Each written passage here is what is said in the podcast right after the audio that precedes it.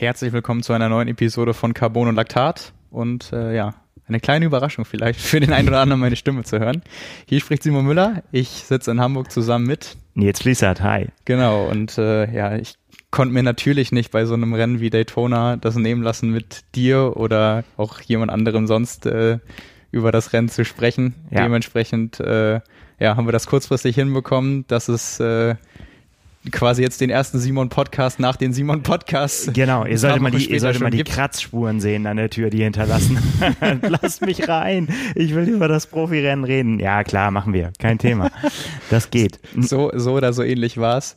Ja, ähm, Genau, ich wusste ja selbst nicht, wie lange es dauert, bis ich irgendwie in irgendeiner Form mal wieder dabei bin, aber ich äh, freue mich sehr, dass wir nach so vielen Podcasts dieses Jahr es auch wirklich schaffen, ausführlich in Länge und Breite und Höhe und Tiefe ähm, über Sportliches zu sprechen. Ich bin ganz aufgeregt schon, ne? Ich, ich auch. Es, ist, ist, ist tatsächlich Das wird richtig so. Spaß machen. Ja, das wird weil, richtig gut. Ja, das ist tatsächlich so, dass mal wieder, wir haben Race Week. Ja, ist, stimmt. Ne?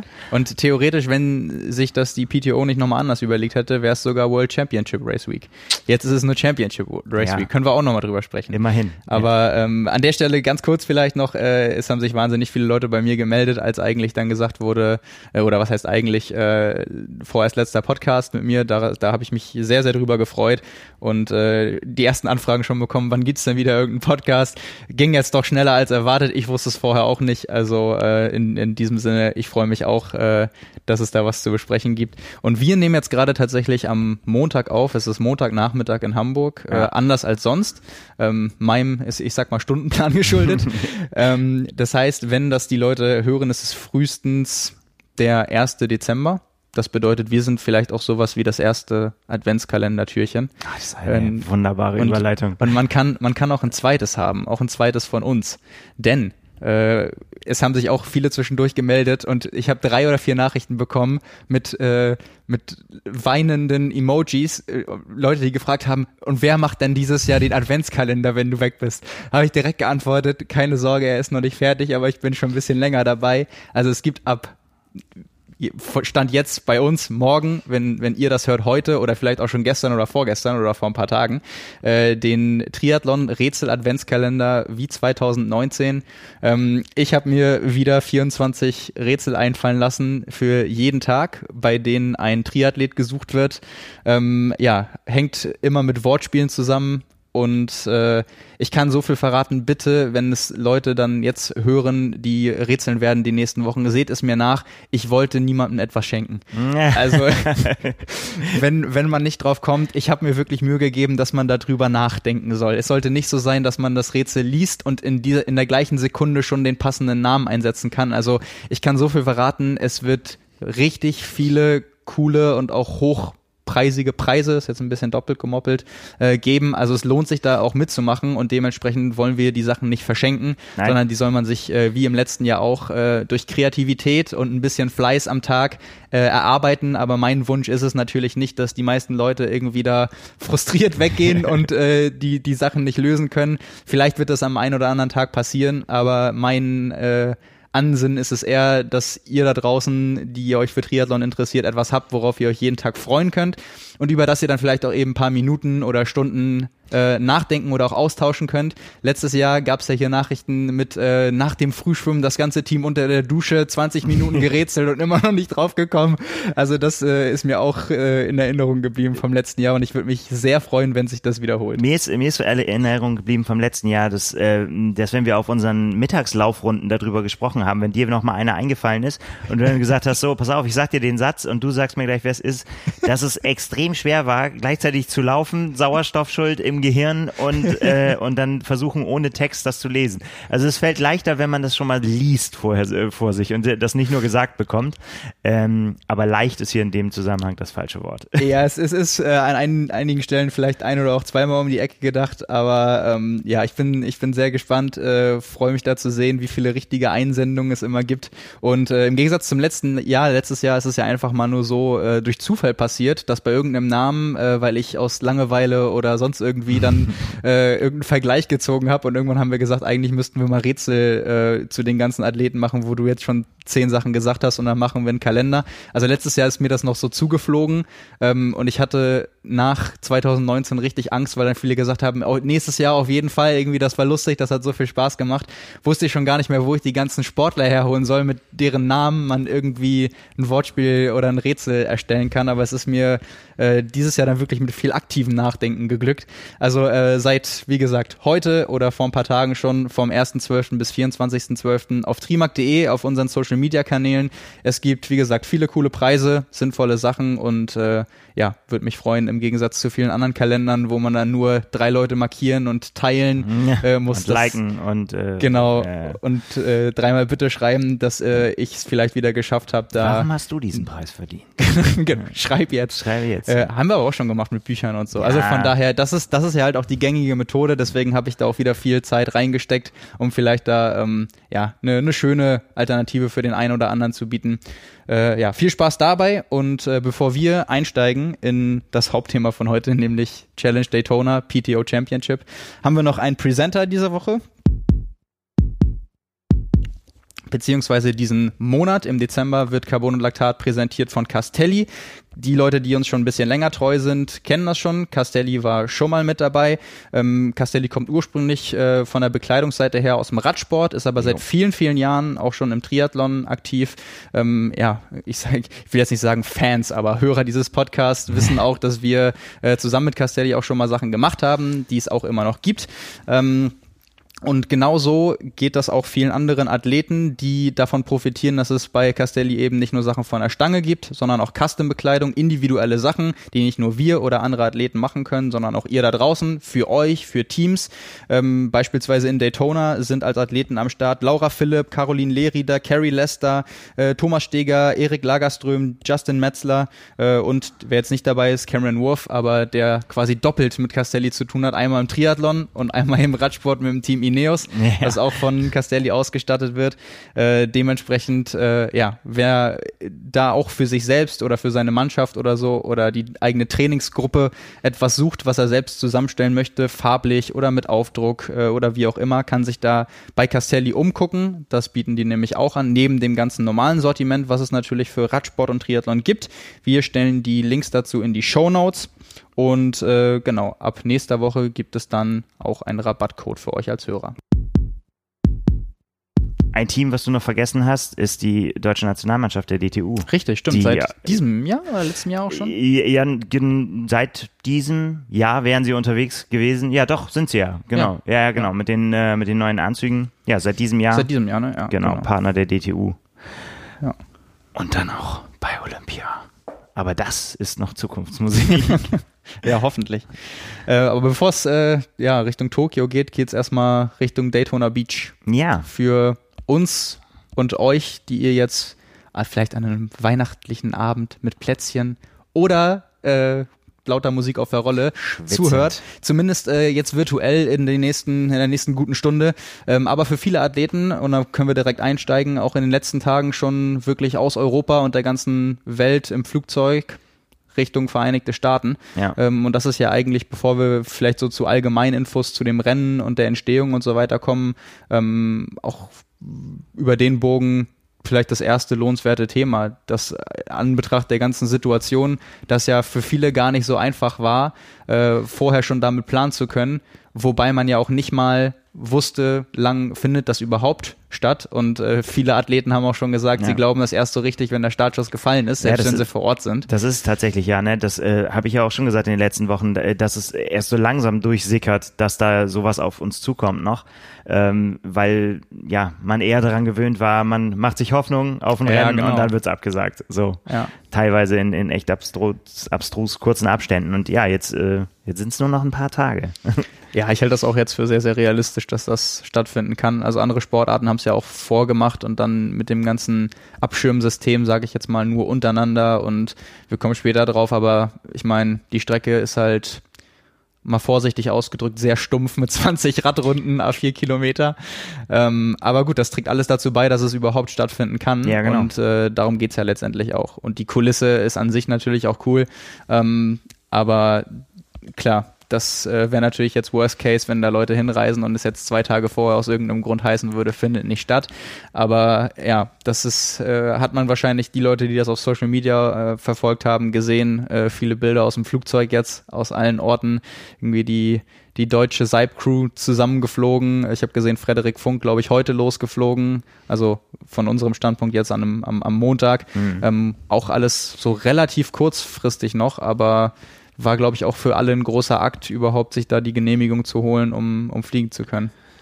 Ja, ich weiß auch gar nicht, ähm, ob dann auch eine Rolle spielt, wie alt dein Test sein muss. Vor allem, da wird jetzt ja, wird ja eh häufiger getestet. Ja. Ähm, weil sonst kommst du ja nicht ins, ins Flugzeug letztendlich. Ja. Ja, also ich, äh, ich habe, ich glaube, zum Beispiel bei Vincent Louis habe ich gesehen, der hat sich ja in Girona vorbereitet, ist von da auch geflogen, hat zwischendurch auch mal irgendwo gesagt, ich glaube nach irgendeinem Rennen auch dann im, im Interview, dass er dieses Jahr ich weiß gar nicht, ob das mit irgendeinem Athleten, ich glaube, es war mit ihm, wo dann thematisiert diese Schnelltests, wo man ja, ja. auch äh, nicht weiß, so aus, aus gutem Grund dann mehrere machen muss, weil der ist mal positiv und zwei Stunden später ist er negativ, äh, dass die Wahrscheinlichkeit, wenn du halt bei jedem Rennen, wenn du dieses Jahr wirklich als Kurzdistanzler Wettkämpfe gemacht hast, dass du irgendwann nur bei so einem Vorcheck, weil du einfach nur ein negatives Ergebnis festlegen musst, einfach mal falsch positiv getestet wirst und dir dann das quasi grundlos die ganze Saison noch versaut, wird ja eigentlich höher, je häufiger du Schnelltests machen musst. Ja, das, schon. Ja, das ist halt auch, auch wieder so ein, so ein Ding. Ich meine, stell dir mal vor, äh, das widerfährt dir dann und dann musst du aus Sicherheit, auch wenn es dir dann gut geht und äh, zweiter Schnelltest negativ und dann musst du halt vielleicht zwei, drei Tage auf das richtige Testergebnis warten, aber das ist dann der kritische Moment, wo du dann eben äh, das so ein Ding absagen musst und im Nachhinein stellt sich das als falsch heraus. Wäre auch ungünstig. Aber na gut. Wir äh, tun jetzt einfach mal so, als wenn das alles stattfindet und äh, genau. Ja. Und können, glaube ich, auch mal davon ausgehen, dass das erstmal gut aussieht. Ja. Äh, ja, wir haben uns überlegt, wir starten so mit, mit den allgemeinen Infos zum, zum Rennen. Äh, zur Entstehung haben wir ja gerade schon gesagt, seit Monaten wurde spekuliert, in Anbetracht dessen, dass man bei vielen Athleten außerhalb gerade der, der Kurzdistanz auch das Szenario hat, dass entweder kein oder maximal ein oder zwei Rennen stattgefunden haben während des gesamten Jahres, was natürlich eine absolute Ausnahmesituation äh, ist. Aber wir haben es schon angedeutet. Wir können ja vielleicht mal anfangen mit den Strecken. Ähm, alles auf dem Daytona International Speedway. Ja. Race ist angesagt sozusagen. Ja, ist natürlich ähm, äh, dieses große NASCAR-Stadion, äh, wo normalerweise Autos ihre Runden drehen. Ähm, du hast vorhin gesagt, Kulisse ist das natürlich schon. Ne? Man könnte jetzt sagen, ja, es gibt landschaftlich schönere definitiv äh, Strecken, aber äh, dadurch bekommt das Ganze natürlich auch ein bisschen was so von so einer Stadionatmosphäre und so weiter. Ne? Also das äh, ohne Zuschauer natürlich, aber ich weiß nicht, bist du schon mal auf so einem äh, Formel 1 Kurs oder so Rad gefahren? Nee. Das ist ganz cool eigentlich. Also äh, wo, wo, bist, wo bist du mal gefahren? In äh, in äh, Suzuka, Japan und in ähm, Spa tatsächlich. Und dann noch, noch ein. Warte, ich muss gerade überlegen. Äh, wie heißt der? In Belgien gibt es auch noch einen anderen noch. Ich bin nicht so. Nee, Frankreich noch. Manicure. Manicure bin ich auch noch gefahren. Genau, im Rahmen von äh, Produktpräsentationen kommt das immer mal wieder vor, dass, äh, dass äh, so ähm, Radgeschichten auf, auf Formel 1 Kursen vorgestellt werden.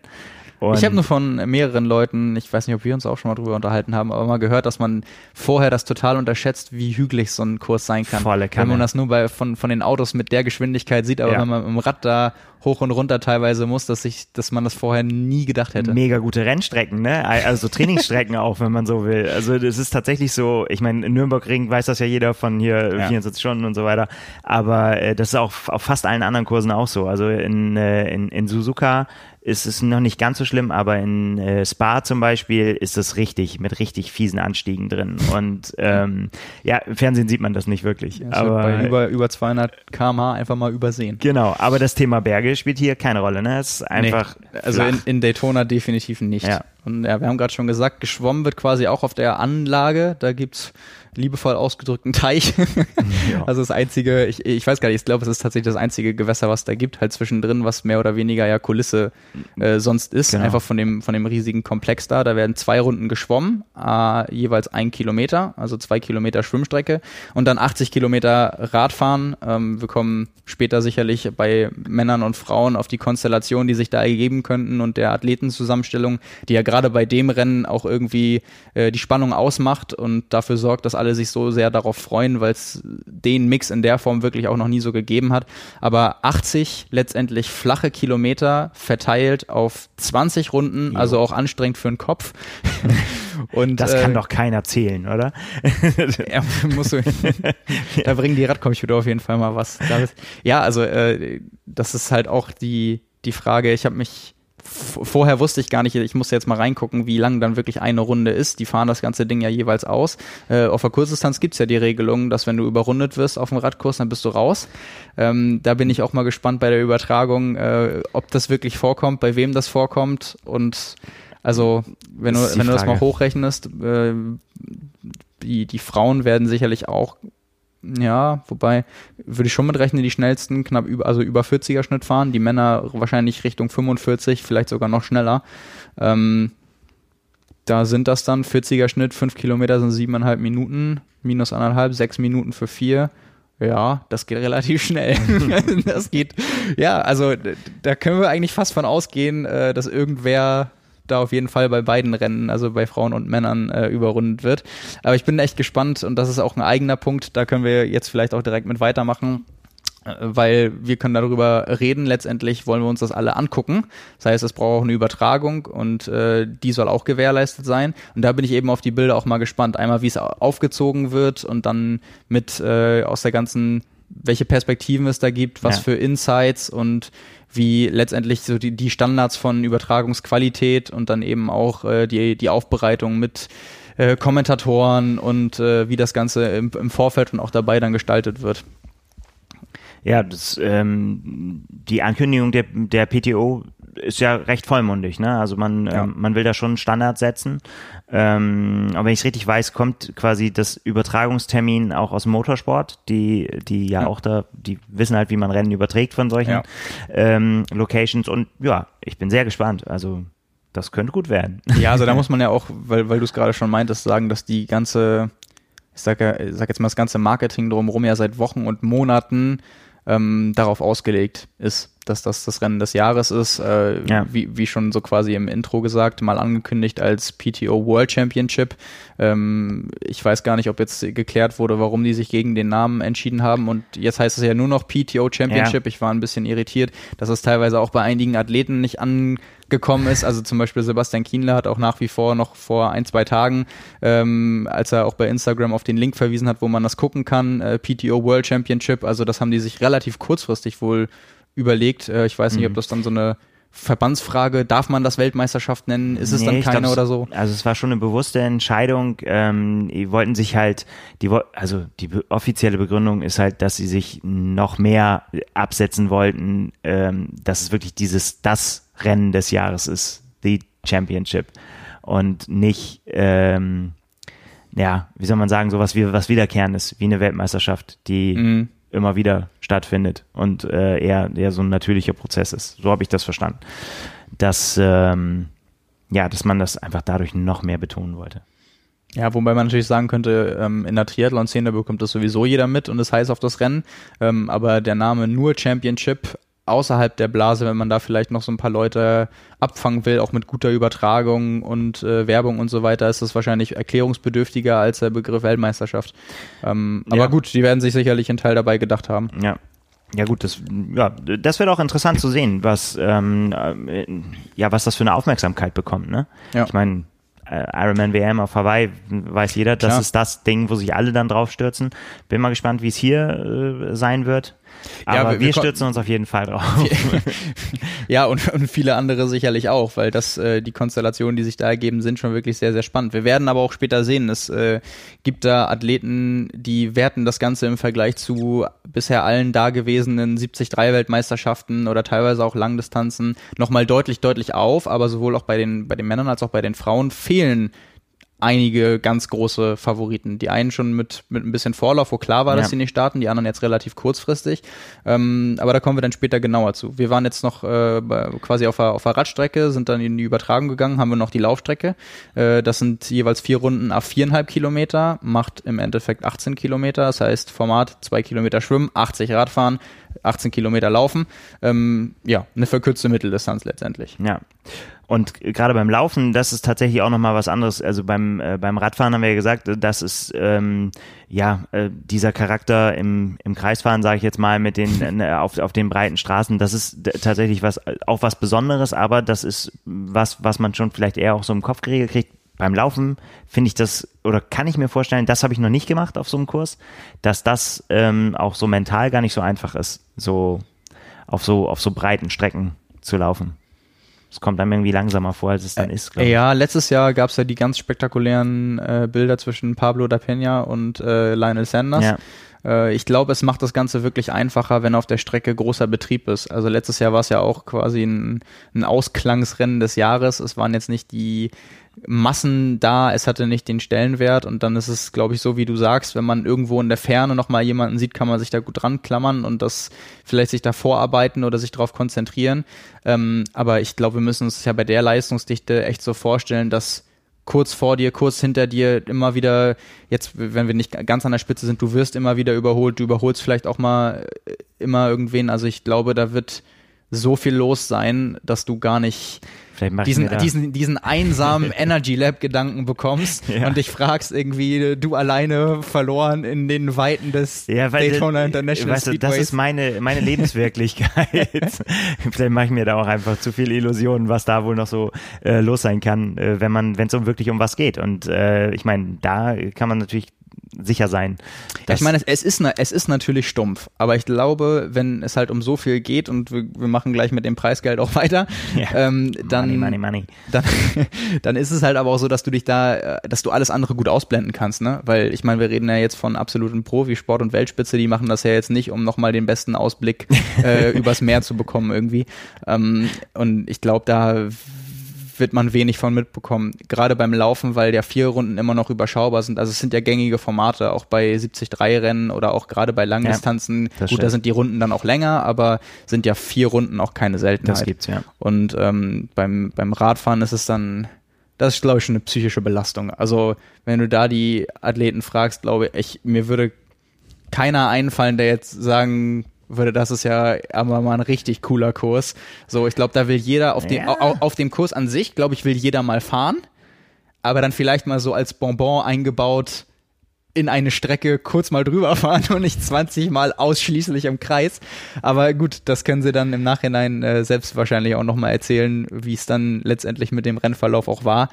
Ähm, wir haben im Vorfeld auch diskutiert, weil es eigentlich beschlossene Sache war, aber sich du kannst vielleicht auch gleich ein bisschen mehr dazu sagen. Wir waren ja gerade beim, sind da zum Radfahren wieder zurückgekehrt.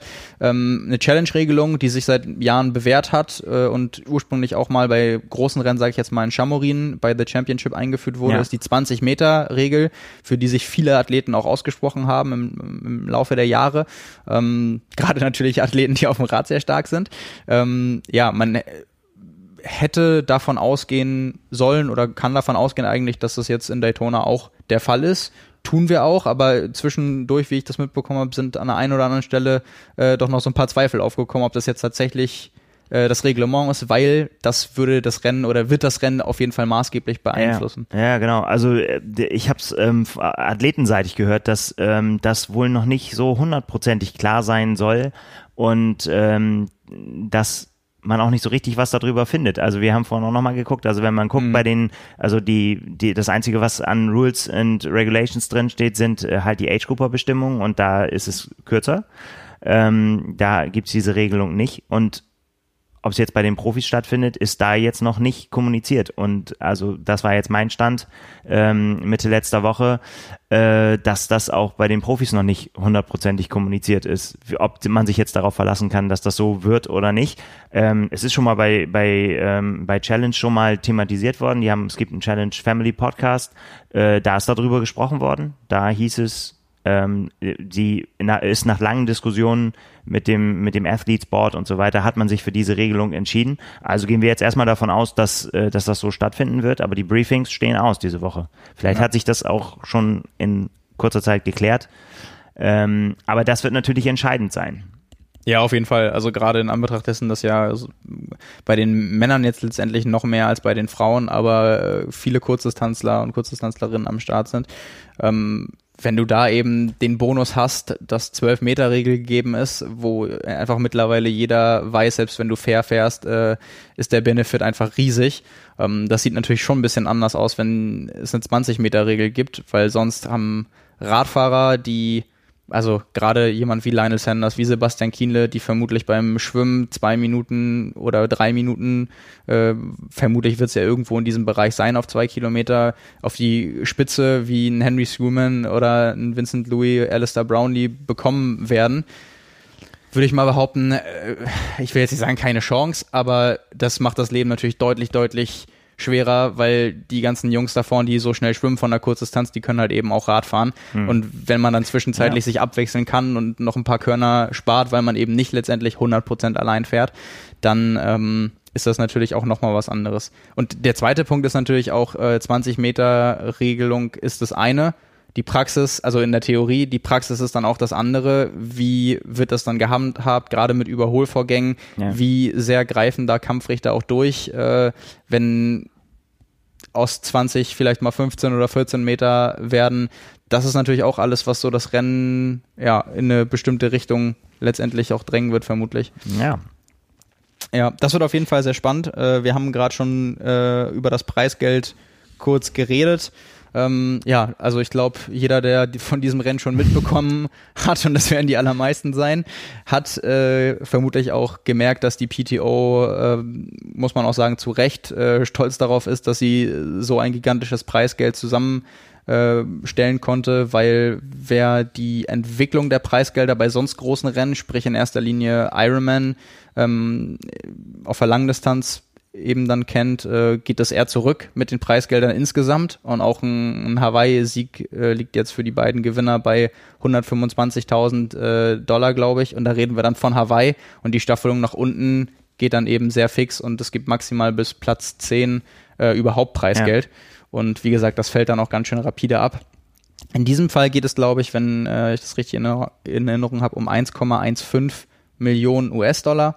Äh, jeweils bei Männern und Frauen kriegen die Sieger 100.000, die Zweit- und Drittplatzierten 70.000 und 50.000 und dann staffelt sich das äh, runter von ich sage jetzt mal runter von 4 bis 10, 35.000, 30.000, 25.000, 23.000, 20.000, 18.000, 17.000. Das heißt, äh, der, der Elfte kriegt jetzt noch 15.000. Das ja. ist teilweise das, was ein 73-Sieger sonst bekommt. Ja. Ähm, und da muss man aber auch sagen, wenn man das vom Preisgeld vergleicht, ist es deutlich einfacher, ein 73 manchmal zu gewinnen, ja, als, an, wo man hingeht, als bei ne? diesem Rennen Elfter zu werden. Das werden wir auch feststellen, wenn wir gleich über die Startfelder sprechen.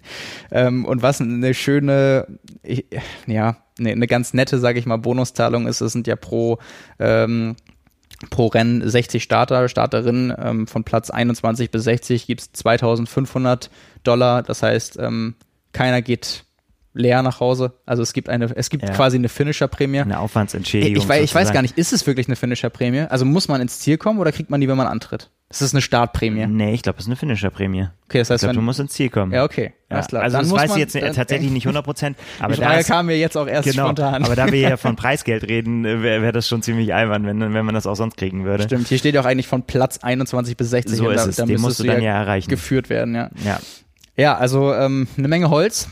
Jo. Und äh, ja, auch etwas, was es in der Größenordnung so gestaffelt auch noch nie gegeben hat. Ähm, ja, das ist sicherlich für den einen ja. oder anderen nochmal eine, eine Bonusmotivation gewesen, auch eine lange Reise und auch eine Wintervorbereitung nochmal auf sich zu nehmen. Ja, und das natürlich in einem, in einem Jahr, wo es ansonsten nichts zu holen gab bei den allermeisten. Ne? Ja, genau. Aber da habe ich ein interessantes ähm, Zitat von Lionel Sanders gefunden, den sie dazu auch befragt haben. Er hat gesagt, if you're racing for money, you'll be destroyed. Ja. Er hat gesagt, das wäre der völlig falsche Ansatz, ähm, das im Kopf zu haben. Das können wahrscheinlich dann tatsächlich nur Profiathleten wirklich auch beurteilen.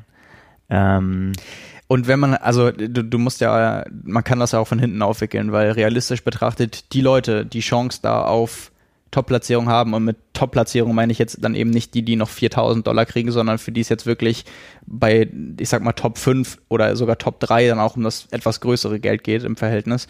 Ähm, das sind ja vermutlich, es sei denn, jemand hat da einen ganz großen Durchbruch jetzt, ähm, auch alles Athleten, die in den vergangenen Jahren so erfolgreich waren, dass die jetzt nicht auch darauf angewiesen sind, für ja. das Geld noch dieses Rennen zu machen. Also die können das vermutlich auch ausblenden, weil sie sich darüber keine, also das wird nicht äh, die Existenz als Sportler entscheiden, ob die jetzt noch äh, aufs Podium kommen oder nicht. Das sind ja alles Leute, die, also wenn wir von einem, von einem Brownlee, von einem Kienle ähm, reden oder von äh, jemanden wie, also die ganzen Leute, die zahlreiche Podien, sei es auf der Kurzdistanz, die ganzen Kurzdistanzler, wo man ja auch immer diese Diskussion, wo verdient man mehr Geld? Hm. Wenn du achtmal im Jahr bei der Kurzdistanz in die Top 5 kommst und dann da äh, kleinere Beträge halt viel, viel häufiger bekommst oder wenn du einmal als Langdistanzler ein größeres Ding landest, das ist eine andere Diskussion, aber das sind ja alles alles erfolgreiche Leute. Also ja. äh, da wird ja vermutlich äh, keiner das Rennen gewinnen, ähm, der sonst Gedanken, sich Gedanken machen müsste, wie viele Jahre er das überhaupt noch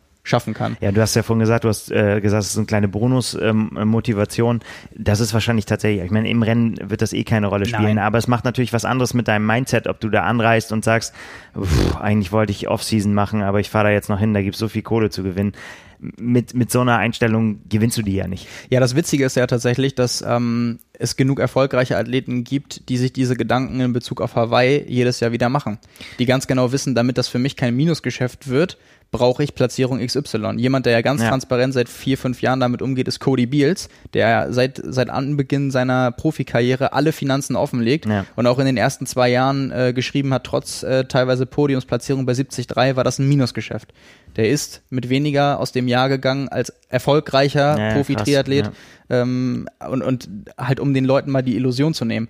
Und der dann auch gesagt hat, äh, letztes Jahr sein erster Hawaii-Start ähm, total in Sand gesetzt, äh, der auch gesagt hat, also eigentlich müsste ich auf jeden Fall unter die Top 10 kommen, damit sich das für mich überhaupt lohnt. Es gäbe sonst aus rein aus finanzieller Sicht, äh, quasi aus Berufssicht Triathlet, keinen Grund, sonst das zu machen. Und wenn das Risiko zu hoch ist, dann kannst du das nicht, dann ist es für dich sage ich mal, für deine eigene Zufriedenheit als Sportler, aber nicht weil dich ja. das irgend, weil sich das für dich lohnt. Indirekt, aber und kannst du natürlich immer noch deine Sponsoren damit glücklich machen und so weiter. Ist ja. halt aber auch die Frage, wie viel die dann zahlen, ne? Also ist eine, ja. die, die freuen sich dann vielleicht drüber, aber ob dein Vertrag davon abhängig oder abhängig ist oder nicht, wird ja auch dann eine Sonderklausel vermutlich regeln. Tja. Ähm, das ist halt äh, ja für, für einige relevanter als, äh, als man vielleicht vermuten würde, aber für die ganz großen Namen unseres Sports vermutlich dann doch eher äh, geschenkt.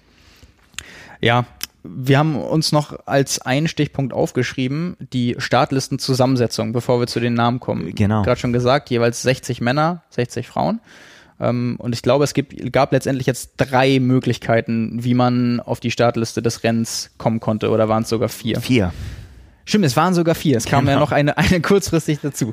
Genau, also die ersten 50 äh, festen Athleten, die erstmal eine Zusage hätten, die sie auch immer noch annehmen oder ablehnen konnten letztendlich. Ähm, es gibt ja auch genug Leute, die jetzt da verletzt sind oder ich weiß gar nicht, ob es jetzt jemanden öffnen oder jemand schon öffentlich gemacht hat, der einfach keine Reisegenehmigung bekommen hat oder sowas in der Richtung. Ähm, das sind dann Automatic Qualifiers, also Top 50 hast du einfach einen Slot bekommen. Dann äh, gab es ja die, ich glaube, über drei, vier Wochen immer wieder nach und nach äh, aus gelobten äh, Wildcards, die dann vorrangig an Kurzdistanzler gingen, weil die eben nicht ähm, auf der Rangliste Top 50 stand, weil das Ranking der PTO und die PTO ja auch als solche sich eher an die Langdistanzler richtet, was auch in einigen Ecken für Kontroverse gesorgt hat, zu sagen, man macht eher ein Format, was den Kurzdistanzlern entgegenkommt, holt die dann dazu äh, und die Athleten, ja. die man eigentlich unterstützen will, die Langdistanzler, gucken dann letztendlich in die Röhre, weil meiner Einschätzung nach wird das vermutlich eher so laufen. Also ist ja nicht mal eine Mitteldistanz, ist ja sogar noch kürzer. Ja, ähm, kürzer, ja. Da, da profitieren die vermutlich eher schon, schon deutlich mehr von. Äh, genau, so, soweit äh, war das schon relativ früh bekannt. Und dann gab es jetzt eben noch ähm, ja quasi Special Invites, die einfach willkürlich eingeladen wurden. Ja, so kann man es, glaube ich, sagen, ja. Ja, und, und ich glaube, das äh, ist dann auch etwas, wo was man relativ kritisch sehen kann, weil Vorher war es eben so, über die Rangliste hast du dich mit Leistung qualifiziert, da gibt es ganz klare Regularien. Wildcards können halt so begründet werden, dass man sagen kann, gut, wenn ein 73-Weltmeister äh, einfach nicht genug Rennen in den Jahren gemacht hat, um in der Liste geführt zu werden, oder es da Rekordhalter gibt oder Leute, die in dem Jahr andere Rennen gemacht haben, bei denen sie überzeugt haben, ist es dann auch noch die sportliche Leistung, ähm, wo einfach gesagt wird, gut, das macht Sinn, das wertet die Veranstaltung auf und ja. die Chancen sind gut. Ähm, aber sich jetzt quasi dann auch noch Leute darüber hinaus zusammen zusammenzusuchen, nachdem man gesagt hat, wir machen Top 50 plus Wildcards. Ja, weiß ich nicht. Sehe ich ehrlich gesagt ein bisschen kritisch, weil es gab auch noch dann andere Leute, das ist jetzt nochmal eine, eine weitere Möglichkeit, Race Qualifier, die eben von den wenigen Rennen, die es gab, dieses Jahr äh, welche gemacht haben. Ja. Und wenn sie da gewonnen haben, äh, haben sie eben einen Slot bekommen. Das heißt, die haben sich den hart erarbeitet. Die waren auch nicht in den Top 50 äh, geführt. Die sind sehr froh wahrscheinlich, dass sie dieses Rennen überhaupt machen dürfen ähm, dann finde ich es ehrlich gesagt allen anderen ein bisschen unfair, dass man Einladungen willkürlich verteilt, gerade wenn man sieht, dass zum Beispiel eine Athletin wie Ineke Jenkins, das ist jetzt überhaupt nicht persönlich oder so, aber es ist halt die Partnerin von Javier Gomez und anstatt nur mitzukommen und zu supporten, ich meine, die hat ja auch was auf dem Kasten, die hat ja auch die, Kritik. Nee, nee, ja. muss ja muss ja muss ja muss ja erlaubt sein, aber also klar, die hat auch äh, könnte man auch argumentieren, äh, es war ja der Doppelsieg dieses Jahr mit Javier Gomez, spanische ähm, Mitteldistanzmeisterschaft mit offener Wertung ja. hat sie dann auch gewonnen.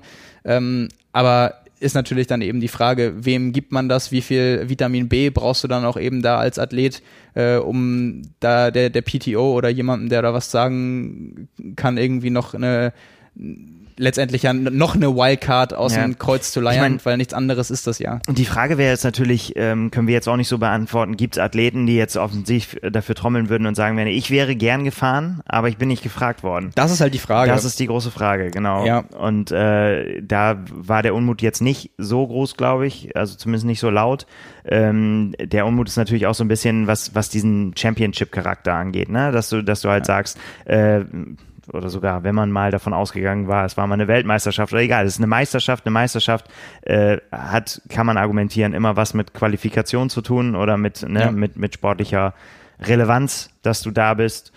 Ja. Und ist es ja letztendlich auch. Also ich meine, der Großteil, wir reden ja von 60 Teilnehmern, ähm, 50 davon ganz normal Rangliste und Platz 51 hat einfach Pech gehabt, weil da Cut-Off ist. Es sei denn, Platz 51 hat dann letztendlich noch eine Wildcard bekommen, so. Ja. Aber ähm, ja, ich finde es halt, es ist eben genauso. Es ist eine Meisterschaft, äh, das sollte man sportlich argumentieren können und das kannst du eben bis zum Punkt der Wildcards einschließlich konnte man das eben noch und dann noch sozusagen aus dem Grund oder dem oder teilweise dann bei, bei, den, bei den Männern, äh, glaube ich auch, Erik Lagerström, äh, Partner von Paula Findlay, auch wenn der total was auf dem Kasten hat. Nebenbei mhm. noch 25.000 YouTube-Abonnenten, wer weiß, ob das auch damit reinspielt. Kann ich, also weiß ich ja nicht.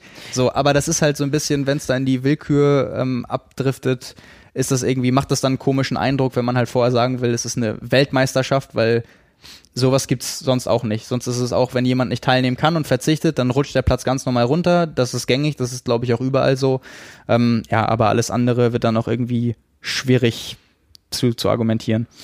Ähm, ja, ich weiß nicht, wollen wir, dann, dann sind wir ja jetzt quasi schon mitten, mitten jetzt, im Geschehen. Genau, jetzt äh, können wir ja über Namen sprechen und über, über das, was uns erwartet. Mit was fangen wir an, mit welchem Rennen? Wir machen, sonst machen wir immer Ladies first, dann machen wir heute mal die Männer. Gut. Können wir machen. Ist ja auch eigentlich vollkommen egal. Aber Eben, es, es kommen beide ausreichend. Drin. Und interessanterweise reden wir wahrscheinlich auch über zwei sehr unterschiedliche Rennverläufe. Das, da kommen wir ja dann auch noch dazu. Ja. Ja. Ja, wir machen ja so ein bisschen, wir haben ja gesagt, eigentlich unsere Tipps, Top 5 geben wir am Ende ab. Das heißt, wir ja. äh, machen einfach mal den Überblick. Wir haben ja auch äh, vorhin schon gesagt und uns vorher drüber unterhalten, es ist nicht nur interessant, wer am Start ist, sondern wer eben auch nicht am Start ist. Ähm, wenn man die Liste jetzt anguckt, der Reihenfolge nach, ähm, dann sieht man ganz oben Alistair Brownlee, Sebastian Kienle, Lionel Sanders. Ähm, das ist, ist natürlich in Anbetracht dessen, dass ich, ich bin mir gerade nicht ganz sicher, ob das die Liste, also ob das jetzt die, die Reihenfolge der ganz normalen PTO-Liste ist erstmal und alle anderen dazukommen. Ich würde fast sagen, ja.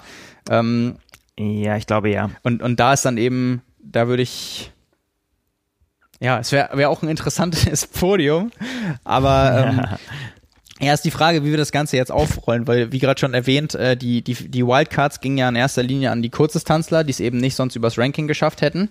Und wir haben ja mal ge gesagt, wir haben uns jetzt hier eben deutsche, deutsche Brille, mal die deutschen Athleten und Athletinnen ähm, markiert und die Leute, die in irgendeiner Form fürs Rennen relevant sein könnten, entweder durch den Rennverlauf oder weil im Vorfeld irgendwie mit einer besonderen Geschichte oder so.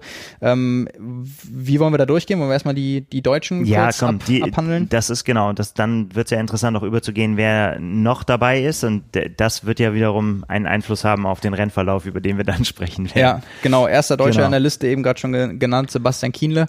Ähm, wir haben an anderer Stelle auch schon mal drüber gesprochen, als es noch zehn Wochen, glaube ich, waren es, acht oder zehn, äh, her mittlerweile, oder ist ja jetzt Rennwoche, dann minus eine Woche, äh, als Sebastian Kienle seine Daytona-Vorbereitung offiziell begonnen hat und dann meinte, er geht erstmal davon aus, äh, er braucht anderthalb Minuten oder weniger Rückstand im Wasser, äh, auf dem Rad eine so aerodynamische Position wie nur möglich ähm, und beim Laufen einen Schnitt von 3,15 ähm, um eine Chance aufs Podium zu haben.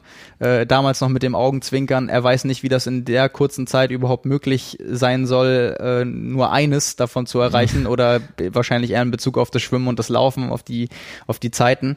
Ähm, wenn man das jetzt so ein bisschen bei ihm betrachtet hat, in, in den vergangenen Wochen, dann scheint er auf jeden Fall mit dem Verlauf, den das maximal nehmen konnte, sehr zufrieden zu sein. Ja.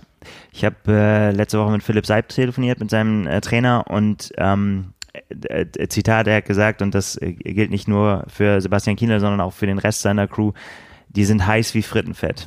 Also er sagt wirklich, die sind wirklich so fokussiert auf dieses Rennen, also und, und gar nicht mal eben, da wäre wieder Punkt äh, Kohle, ne, weil das irgendwie wichtig wird, weil es weil es halt viel zu verdienen gibt, sondern die haben einfach unfassbar Bock zu zeigen, was sie drauf haben und dass sie sich jetzt eben nämlich doch noch ähm, richtig reingehängt haben in den letzten Wochen. Ne? Also ich Es meine, war das halt auch ist eine lange Zeit ohne, ohne Wettkampf. Genau, das ist es auf jeden Fall. Und dann ist natürlich aber auch die, die Frage, was machst du dann daraus? Ne? Schaffst du das, dich in der Zeit, ja, wie soll man sagen, irgendwie fit zu halten? Darum geht's ja nicht, ne? Sondern schaffst du das, dich jetzt auf diesen Punkt, auf dieses Rennen so vorzubereiten, wie du es musst, auch mit den zu erwartenden Rennszenarien, über die wir noch sprechen.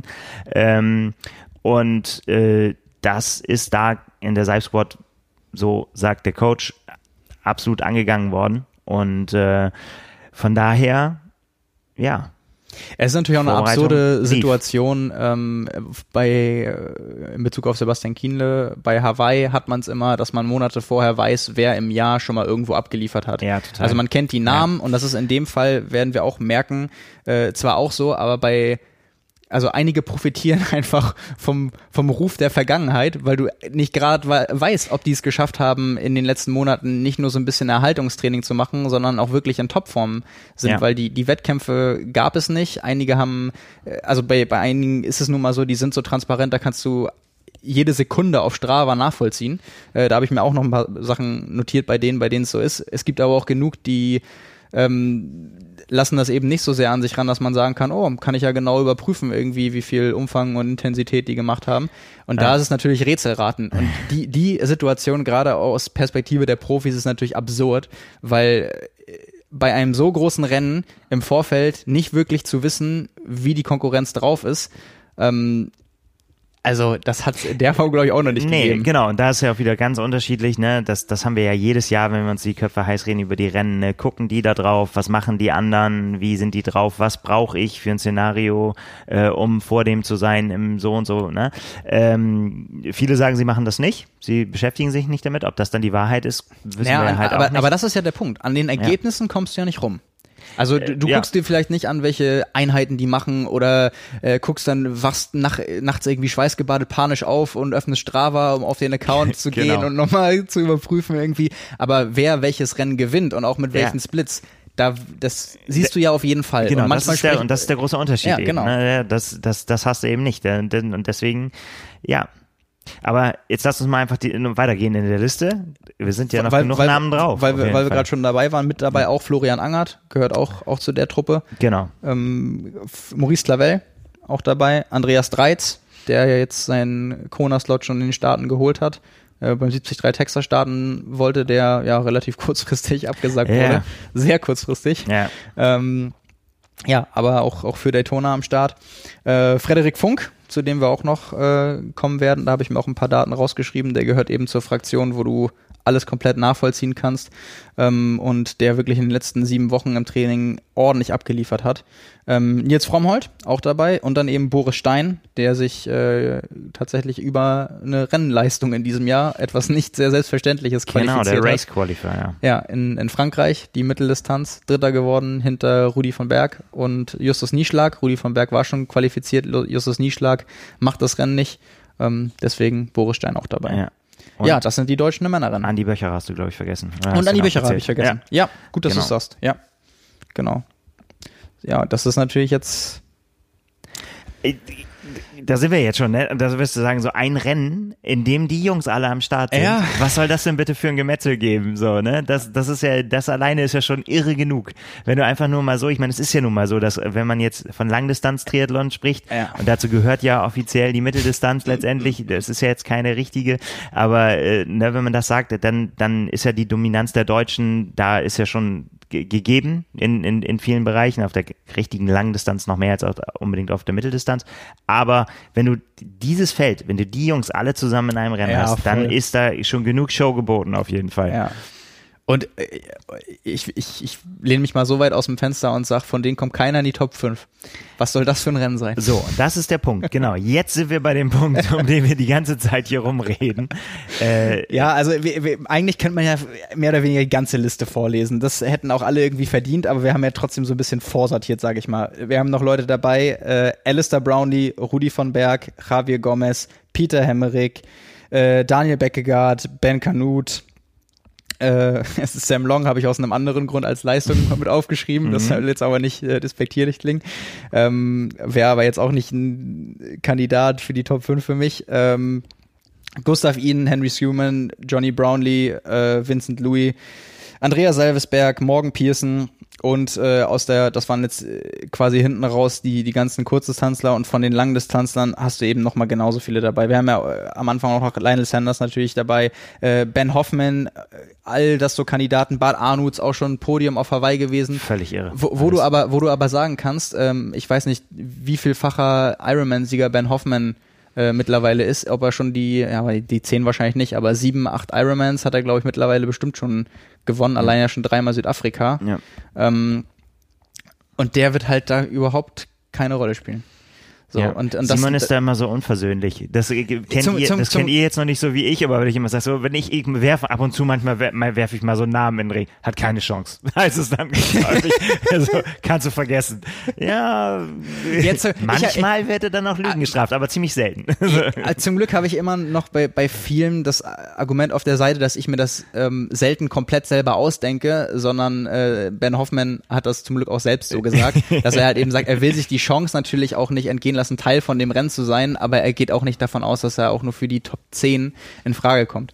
Und äh, da sind wir jetzt eben mittendrin, wenn wir ein paar von den Namen schon gehört haben. Ähm, ich habe einige noch mit oder gerade nicht genannt, die ich eben nicht aufgeschrieben habe, weil ich denke, die sind jetzt vielleicht für, für Top 3, Top 5 relevant, aber die als Person und auch dann für den, für den Rennverlauf äh, interessant sein könnten.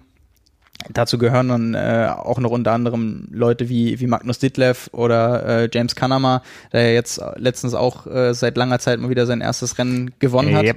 in, in Südafrika und äh, tatsächlich, äh, ich kann es auch schon wieder nicht fassen, dass wir äh, von virtuellen Rennen reden, aber äh, ja derartig abgeliefert hat bei den Swift-Rennen, wo man ja seine Daten veröffentlichen muss. Das war auch ein, ein Schmunzler, viele, die das Lionel Sanders Video gesehen haben, der unbedingt dann ein Swift-Rennen machen wollte, in dem äh, Sebastian Kienle ist, weil Sebastian Kienle nie seine Wattdaten verrät, aber wenn du da teilnimmst, dann musst du sie Ja, zeigen. Ja, ja. Äh, und, und bei James Kanama dann irgendwie eine, eine 20 Minuten Bestleistung von über 400 Watt äh, in dem Rennen gebracht und das war ja bei dieser Dreier-Konstellation-Serie nur das letzte Rennen, wo er das geschafft hat. Äh, also insgesamt dann noch bei zwei Formaten mehr ähm, unterwegs gewesen. Das heißt, da ist ordentlich Wumms hinter auf jeden Fall. Ähm, aber wenn wir jetzt über an, in Anbetracht des Startfelds ähm, über die Leute reden, die relevant sind, müssen wir auch noch einmal anfügen, wer alles nicht dabei ist. Denn bei all den Namen, 60 Leute, die weltbesten Athleten, fehlen halt auch welche, die man sonst gern da gesehen hätte. Ganz oben natürlich Jan Frodeno nicht dabei. Äh, jemand, wo man ja. auch sagen kann, äh, spätestens seit Südafrika 2018, auch da ist er jetzt zwei Jahre älter geworden, aber mit einem Halbmarathon äh, unter 1,7, etwas, was sonst nur Christian Blumfeld bisher geschafft hat. Ähm, auch jemand, der trotz seiner seit mittlerweile sechs Jahren ganz klaren Langdistanzausrichtungen immer noch eine Chance hätte, wenn es auch um eine Laufentscheidung geht. Ähm, ja, nicht dabei, aufgrund in erster Linie wahrscheinlich seines Sturzes, der dann auch verhindert hat, dass irgendwelche anderen möglichen Alternative überhaupt noch in Frage gekommen wären. Ähm, ja. ja. und den anderen Namen, der gerade schon fiel, Christian Blumfeld, ähm, Laufverletzung, auch vor drei, vier Tagen bekannt gegeben, dass er nicht starten kann. Äh, aus der Langdistanzperspektive noch weitere Namen, die nicht dabei sind. Patrick Lange auch nicht, der seine Saison ja offiziell auch schon im, glaube ich, September beendet hat und gesagt hat, so Haken hinter die Saison, ja. dann auch Pause gemacht hat und wo man wahrscheinlich sagen kann, der Aufbau so kurzfristig für ein, ein Rennen mit der Leistungsdichte hätte dann auch einfach nicht gereicht, um da nach einem Einstieg äh, die, die Form vermutlich da so direkt drauf abzustimmen. Ähm, Cameron Wolf auch nicht dabei nach seinem Stecker raus. Der, ja. der, der hatte aber auch wirklich das aufregendste Jahr, glaube ich. Also das kann man ja echt nicht anders sagen. Ja, das, äh, der hat dieses Jahr noch am meisten Sport erlebt. Also definitiv. Das war schon sehr cool zu verfolgen. Und daneben noch so viel äh, kommentiert bei Instagram, dass äh, man sich fragt, wie er das sowieso, da muss man ihn immer zu befragen, wie das geht. Aber, ja, während ja. der Vuelta immer. Ja, immer, immer muss ja. Immer zack, ja, wenn keiner, die Kamera nicht da war. Ja. Kurz rausgeholt. Sprache, Siri. genau. Komme bitte, kommentiere bitte den Post von Sebastian. Genau, so, so festgeschnallt am Lenker während der Vuelta und dann immer mit Sprachnotizen. Ja, sehr schön. Äh, Patrick Nilsson auch nicht dabei, Braden Curry, Josh Amberger auch nicht dabei. Ähm, ja, also so ein paar gerade von den langen Distanzlern große Namen fehlen da tatsächlich auch noch, trotz, ja. trotz äh, der, der langen Liste. Ja, aber äh, wenn wir bei der Renndynamik sind, ähm, da wird vieles, denke ich, auch schon über Schwimmen gehen. Genau, das wäre jetzt meine Frage an dich gewesen. Ist das Rennen tatsächlich ähm, nach dem Schwimmen natürlich nicht entschieden, aber es ist, ist da schon entschieden, wer es nicht gewinnen wird? Ja, unter Umständen. Ja. Das kommt natürlich drauf an. Also ich glaube, äh, mittlerweile ist es, ähm, wenn du eben so Leute siehst wie Wobei, wenn wir gerade beim Schwimmen sind, ich wollte jetzt gerade sagen, letztes Jahr Erfolge wie von Gustav Eden, Alistair Brownie, dass der Radfahren kann, das weiß man sowieso schon lang. Ähm, bei Vincent Louis, zumindest auf dem Zeitfahrrad, über die Dauer hat man es noch nicht gesehen, aber wenn man, wenn man sonst so die, die, ja, die Offensiven auf dem Rad bei der Kurzdistanz sieht, die er auch fährt und er auch niemand ist, der sich da versteckt, sondern auch er mal die Attacke mitgeht und mit anführt sicherlich auch keiner, der jetzt da auf einmal ganz äh, unvorbereitet sein wird. Und gerade bei seinem Leistungsvermögen, der hat sich ja auch mit seinem Coach gut überlegt, äh, wie man das Ganze angeht. Ich glaube, es wird eher spannend, wer ganz vorn beim Schwimmen überhaupt mitmachen wird. Also mhm. ob es auch inner, innerhalb der Kurzdistanzler nochmal verschiedene Gruppen gibt. Genau, das wäre jetzt um, meine nächste Frage gewesen. Entschuldigung. Also, wer ist, wer, also wen, wen du tatsächlich da als die stärksten Schwimmer siehst und gibt es eher eine Gruppe, gibt es mehrere Gruppen oder trennt sich das dann wirklich so, wer kann es von den Langdistanzlern, sage ich mal, damit reinschaffen? Ich glaube, ein Faktor ist natürlich, ob mit Neo geschwommen wird oder nicht. Und gerade sieht es eher so aus, als wenn mit Neo geschwommen werden würde. Das kommt natürlich dann allen anderen Schwimmern außerhalb von den Kurzdistanz-Jungs, die wirklich sehr, sehr schnell sind, extrem entgegen. Ähm, aber ich glaube eher, dass sich das, dass es beim Schwimmen richtiges Gemetzel geben wird, weil es einfach drei, vier, fünf Leute gibt, die ganz genau wissen, sie profitieren langfristig davon, wenn sie so weit wie möglich wegkommen, auch auf dem, auf dem Rad. Ähm, ob 20 Meter Regel oder nicht und werden das total drauf anlegen und werden die zwei Kilometer so schwimmen, als wenn es eine Kurzdistanz wäre. Und da ist natürlich, wenn du halt jemanden hast wie, wie Vincent Louis, äh, auch wenn der noch nie eine, eine, Mitteldistanz gemacht hat, der wird ganz vorn dabei sein, Henry Schumann wird, wird vorn dabei sein, beide Brownlees sicherlich auch. Ähm, und da ist halt dann eben spannend, äh, zum Beispiel Florian Angert. Ist das ein ja. Kandidat, der da tatsächlich noch mit kann, vielleicht dann auch wenn mit Neo ist, hinten noch den Anschluss schafft. Das wäre meine ähm, dritte Frage gewesen. Ja, oder Nein, aber tatsächlich. Ich habe nicht abgelesen, ich habe nur gut ja, antizipiert. Das ist ja tatsächlich dann eben die Frage, ne? Kommt es dann noch zu einer, zu einer Mischung? Weil das ist ja, das ist ja sowas, wo, wo er auch drauf setzen muss dann. Ja. Ja, also Javier Gomez zum Beispiel ja auch noch dabei, wo du auch sagst, das sind ja, also dann die, das sind dann quasi fünf Leute, wo du fest von ausgehen kannst, das sind vermutlich so mit die schnellsten Schwimmer und die sind, die sind wirklich ganz vorn. Ben Kanut auch noch dabei. Das wäre eigentlich auch verwunderlich, wenn der das dann nicht mit reinschafft. Und dann ist eben zum Beispiel so eine Frage, ähm, Gustav Iden, nicht der allerbeste Schwimmer, auch häufig bei einer Kurzdistanz darauf angewiesen, vorzufahren auf dem Rad, äh, viel zu arbeiten und äh, als er vom Trainingslager zurück nach Norwegen gekommen ist, zwei Wochen Quarantäne, durfte er nicht schwimmen. Ist halt auch immer die Frage, was machen dann die zwei Wochen mit dir?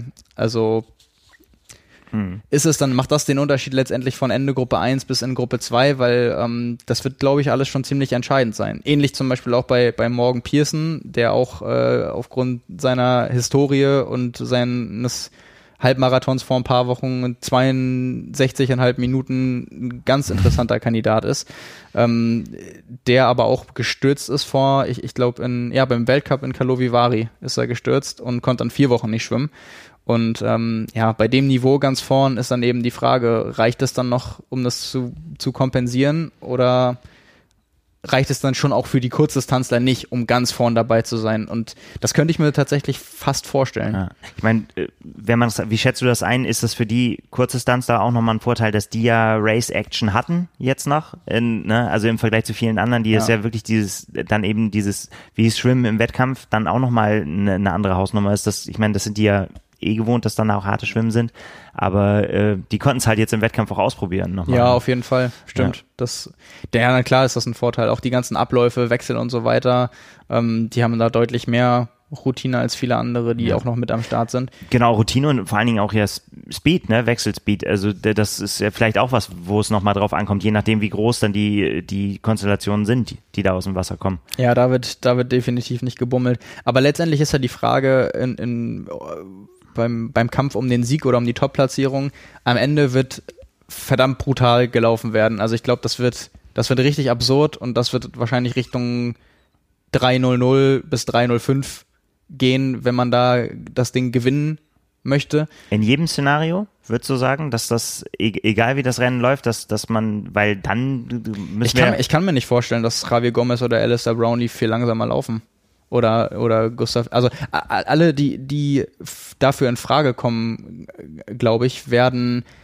beziehungsweise es gibt ja nur eine Möglichkeit wie das anders äh, laufen könnte und das heißt jemand fährt einen Vorsprung auf dem Rad raus ja. und die einzigen die das die dazu imstande wären sind alles Athleten die nicht vorne beim Schwimmen rauskommen es sind vielleicht Lionel Sanders, äh, Sebastian Kienle. Ich weiß gar nicht, ob es überhaupt noch andere Leute gibt, die es wirklich schaffen könnten, äh, auf Biegen und Brechen so eine Gruppe zu sprengen, weil die können ja da vorne auch alle Rad fahren, gerade wenn es nicht ein selektiver Kurs ist. Boris Stein auch ein Bombenradfahrer. Ja, aber Boris Stein wird ja vermutlich sogar noch einen Ticken mehr, wenn man die ganzen Resultate aus den ja. letzten Jahren auch an, anguckt, äh, kriegen als, als die beiden. Ähm, oder halt mit denen zusammen, aber äh, also, wie Kienle das ja selbst schon gesagt hat, anderthalb Minuten, aber anderthalb Minuten auf dem Henry Schumann zum Beispiel, ähm, sind auf zwei Kilometer auch optimistisch geplant. Also mit Neo ist natürlich ein Pluspunkt, aber das muss man auch erstmal schaffen, weil anderthalb Minuten, und, da, und das ist ja eben, da sind wir jetzt mittendrin beim entscheidenden Punkt bei den Männern. Also die Leute, die da noch mit eingreifen könnten, ähm, müssen auffahren. Ich habe nicht wirklich Zweifel, dass die das schaffen können, äh, unter der Voraussetzung, dass es eine 20-Meter-Regel gibt. Aber die Frage ist halt, wie viel Körner kostet das? Ähm, ja. Wie frisch sind die Laufbeine dann noch? Und ähm, schafft man es wirklich, wenn man überhaupt, also die Spitze zu erreichen ist das eine, das hat man auf Hawaii auch immer gesehen, wegzufahren von den anderen das andere und das kann ich mir echt nicht vorstellen. Ja, oh, ohne sich komplett kaputt zu machen und sich komplett kaputt zu machen für 45 Sekunden, dann hält die Führung halt fünf Kilometer. Das reicht dann aber auch nicht. Ja, genau. Zumal ja eben ähm, die, die, die Überholvorgänge halt viel, viel schwieriger sind. Ja. Wenn du wenn es eine 20-Meter-Regel gibt, ist es natürlich, ja, wenn du dann viele Leute am Stück überholen musst, ist es ja, das ist ja ein Harakiri-Unternehmen im Prinzip. Ne? Ja, ich meine, also bei, bei, bei Lionel Sanders und Sebastian Kienle ist, es ja, nicht, so sein, ist es ja? ja nicht ausgeschlossen, ja, dass die an von Platz 20 bis 35 irgendwo aus dem Wasser kommen und die wollen halt nach ganz vorn. Und das ist auf jeden Fall auch eine Herausforderung. Und wir haben es schon gesagt, 20 Runden. Also ähm, ja, da wirst du, glaube ich, gut bekloppt auf jeden Fall dabei. Ja. Das, äh, und, und, und deswegen glaube ich halt eben auch, dass ähm, dass beide nicht, auch wenn äh, gerade Lionel Sanders ja in seiner Rad- und Laufform des Lebens zu sein scheint. Also die Einheit, die er da auch letztens gepostet hat, mit äh, quasi drei geteilt und der erste Teil war nur 14 Minuten mit äh, sieben Minuten erlaubter Erholung. Also quasi auch, kann er aufteilen, wie er will. Letztendlich ist es eine Belastung von 2 zu 1, doppelt so viel Belastungszeit wie Pausenzeit und dann bei 465 Watt. Also glaube, seine Bestleistung über die Mitteldistanz ist immer noch dann für, für zwei Stunden 10 oder so 364 Watt von, von der 73 WM in Mululaba. Ähm, also das ist schon wirklich absurd viel und ich glaube, so viele Kandidaten gibt es auch nicht, die auf dem Watt pro Kilo Verhältnis mithalten können, wobei das auch nicht relevant ist genau, jetzt. Skills und äh, da spielen halt überhaupt gar keine ja, Rolle, auch ob Banane. du, ob du Rad fahren kannst oder nicht. Deswegen ähm, mir ist so ein bisschen dann, äh, weil so eine so eine Konstellation von dem Rennen, wo dann auch eben die die Kurzdistanz damit reinkommen oder eben die von der Kurzdistanz kommen, ähm, war ja Nizza die 73 WM, aber natürlich komplett andere Voraussetzungen mit dem Radkurs. Aber es ne? ist gut, dass du es ansprichst, weil zum Beispiel ein, ein Rudi van Berg, der da Dritter geworden ist, ähm, auch mit einer nicht überragenden Laufleistung, ähm, der hat natürlich davon profitiert, dass er den Kurs so gut gekannt hat über die Jahre, ist da groß geworden und so und hat das total ausgespielt.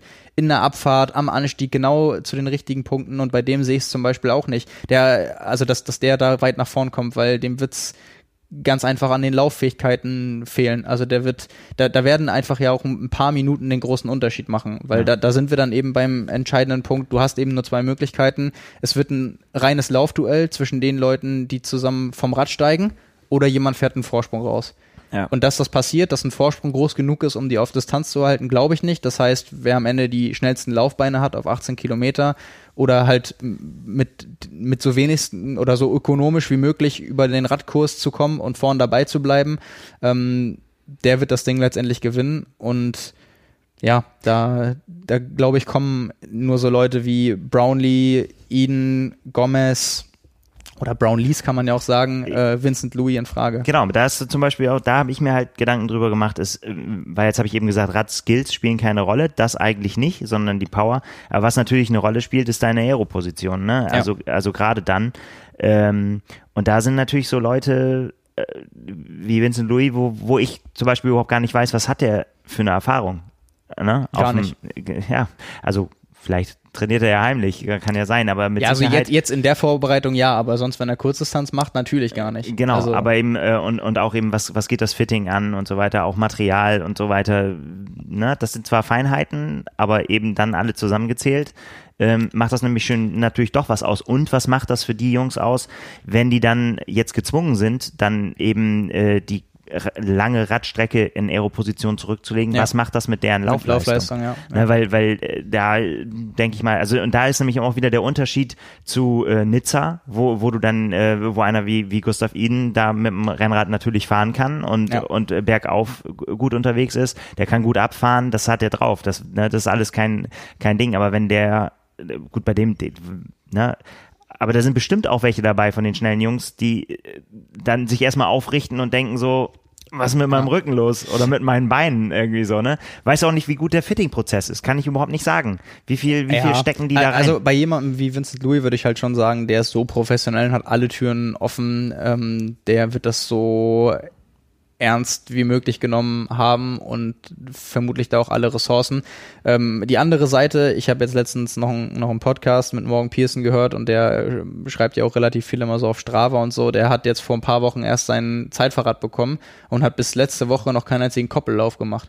Also Ja. äh, das ist halt ein anderer Schnack. Auch wenn der auf dem Papier der schnellste Sololäufer ist, ich habe es vorhin schon erwähnt, vor ein paar Wochen Halbmarathon, 62 Minuten und äh, irgendwie 30 Sekunden oder so. Also äh, etwas, wo man wirklich sagen kann, ich weiß nicht, ob es noch einen anderen Triathleten gibt, der einen Halbmarathon unter 63 Minuten laufen kann. Morgan Pearson selbst übrigens glaubt, es gibt nur noch Alex Yee, der das, äh, der das schaffen kann. Jemand, der auch noch auf der Liste ist, Schweizer Meister geworden ist im Halbmarathon dieses Jahr und äh, ich glaube, ich bin mir jetzt gar nicht, gar nicht sicher. Ich glaube sogar in die, in die 63 hochgelaufen ist. Ähm, 64 auf jeden Fall, ich glaube aber sogar 63. Ähm, Andrea Salvesberg.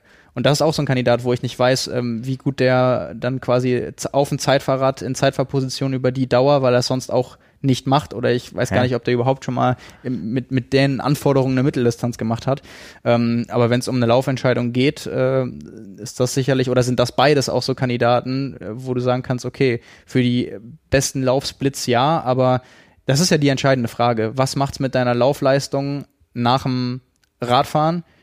im Sinne der Position und auch der Leistung, die du bringen musstest und was macht es überhaupt mit dir? Also jetzt nicht nur Zeitfahrrad, sondern ähm, überhaupt Solo-Laufleistung zu Triathlon. Da gibt's ja schon mal immer dann äh, große Unterschiede. Also ja. äh, das kann ja auch schon katastrophal sein. Und wenn du das auf der Kurzdistanz zum Beispiel gar nicht so solo übertragen kriegst, dann wird's vermutlich auch nicht besser, wenn du vorher zwei Stunden auf dem Zeitfahrrad sitzt. Also kannst natürlich alles trainieren, aber so viel Zeit hatten die ja jetzt auch nicht.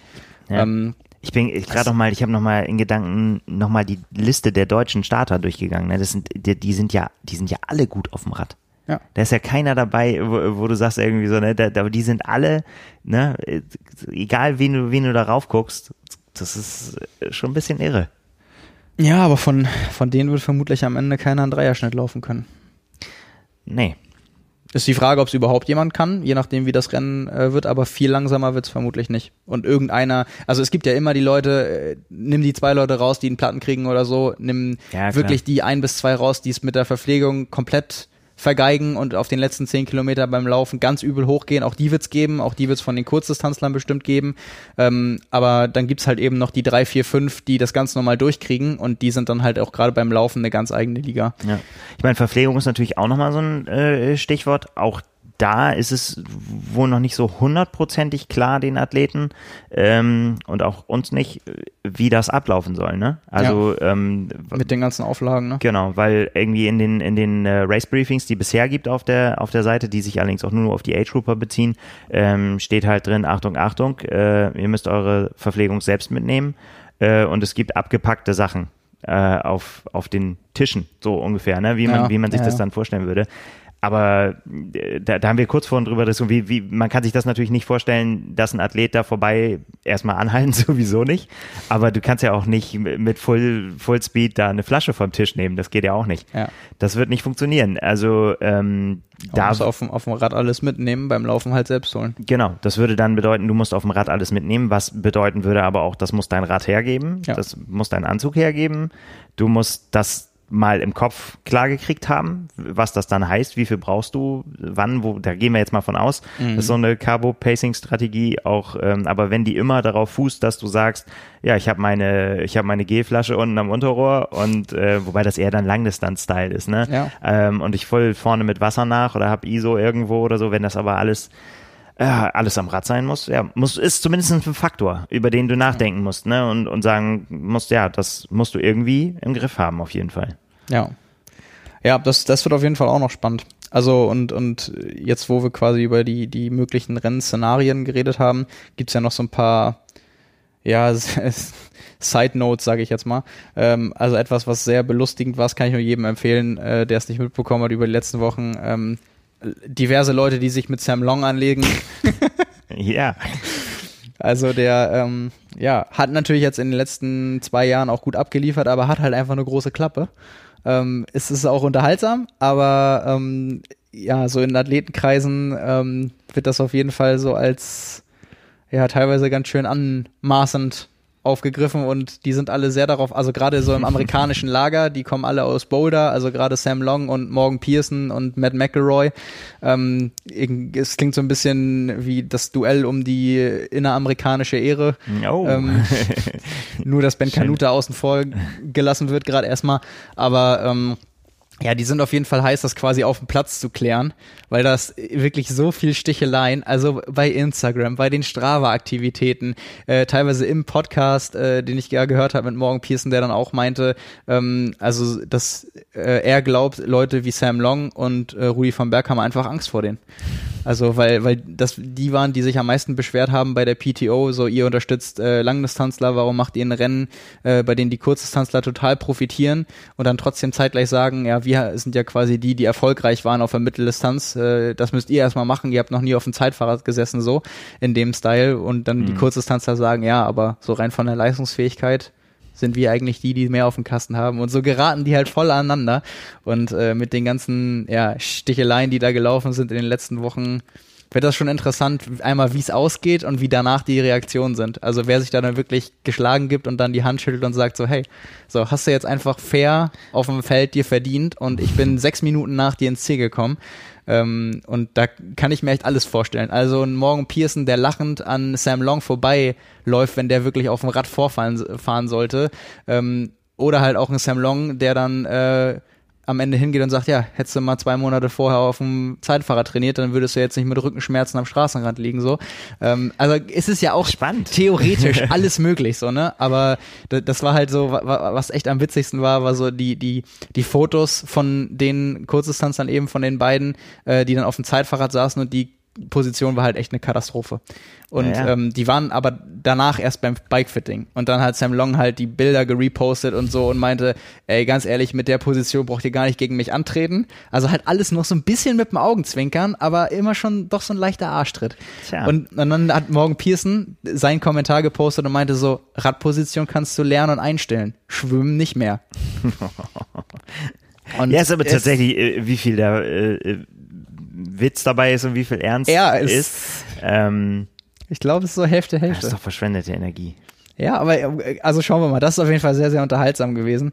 Ähm, und was ich mir auch noch notiert hatte, äh, jemand wie Magnus Ditlev, bei dem ja wir quasi die ganzen Diskussionen, der hat ja in Polen gewonnen, wo dann auch Stimmen lauter wurden mit äh, Führungsfahrzeug und so, wie viel war da äh, wirklich, also ging das alles mit rechten Dingen zu, wo er selbst dann gesagt ja. hat, er ist über 360 Watt gefahren, wo man sagen kann, okay, ist alles schlüssig, wenn man dann so viel Abstand auch rausfährt, äh, wenn das wirklich, wenn das wirklich stimmt, ähm, wo man dann auch sehen konnte bei den Trainingseinheiten, wer halt sechs mal zehn Minuten über 410 Watt fährt, der ist halt auch eine absolute Radrakete.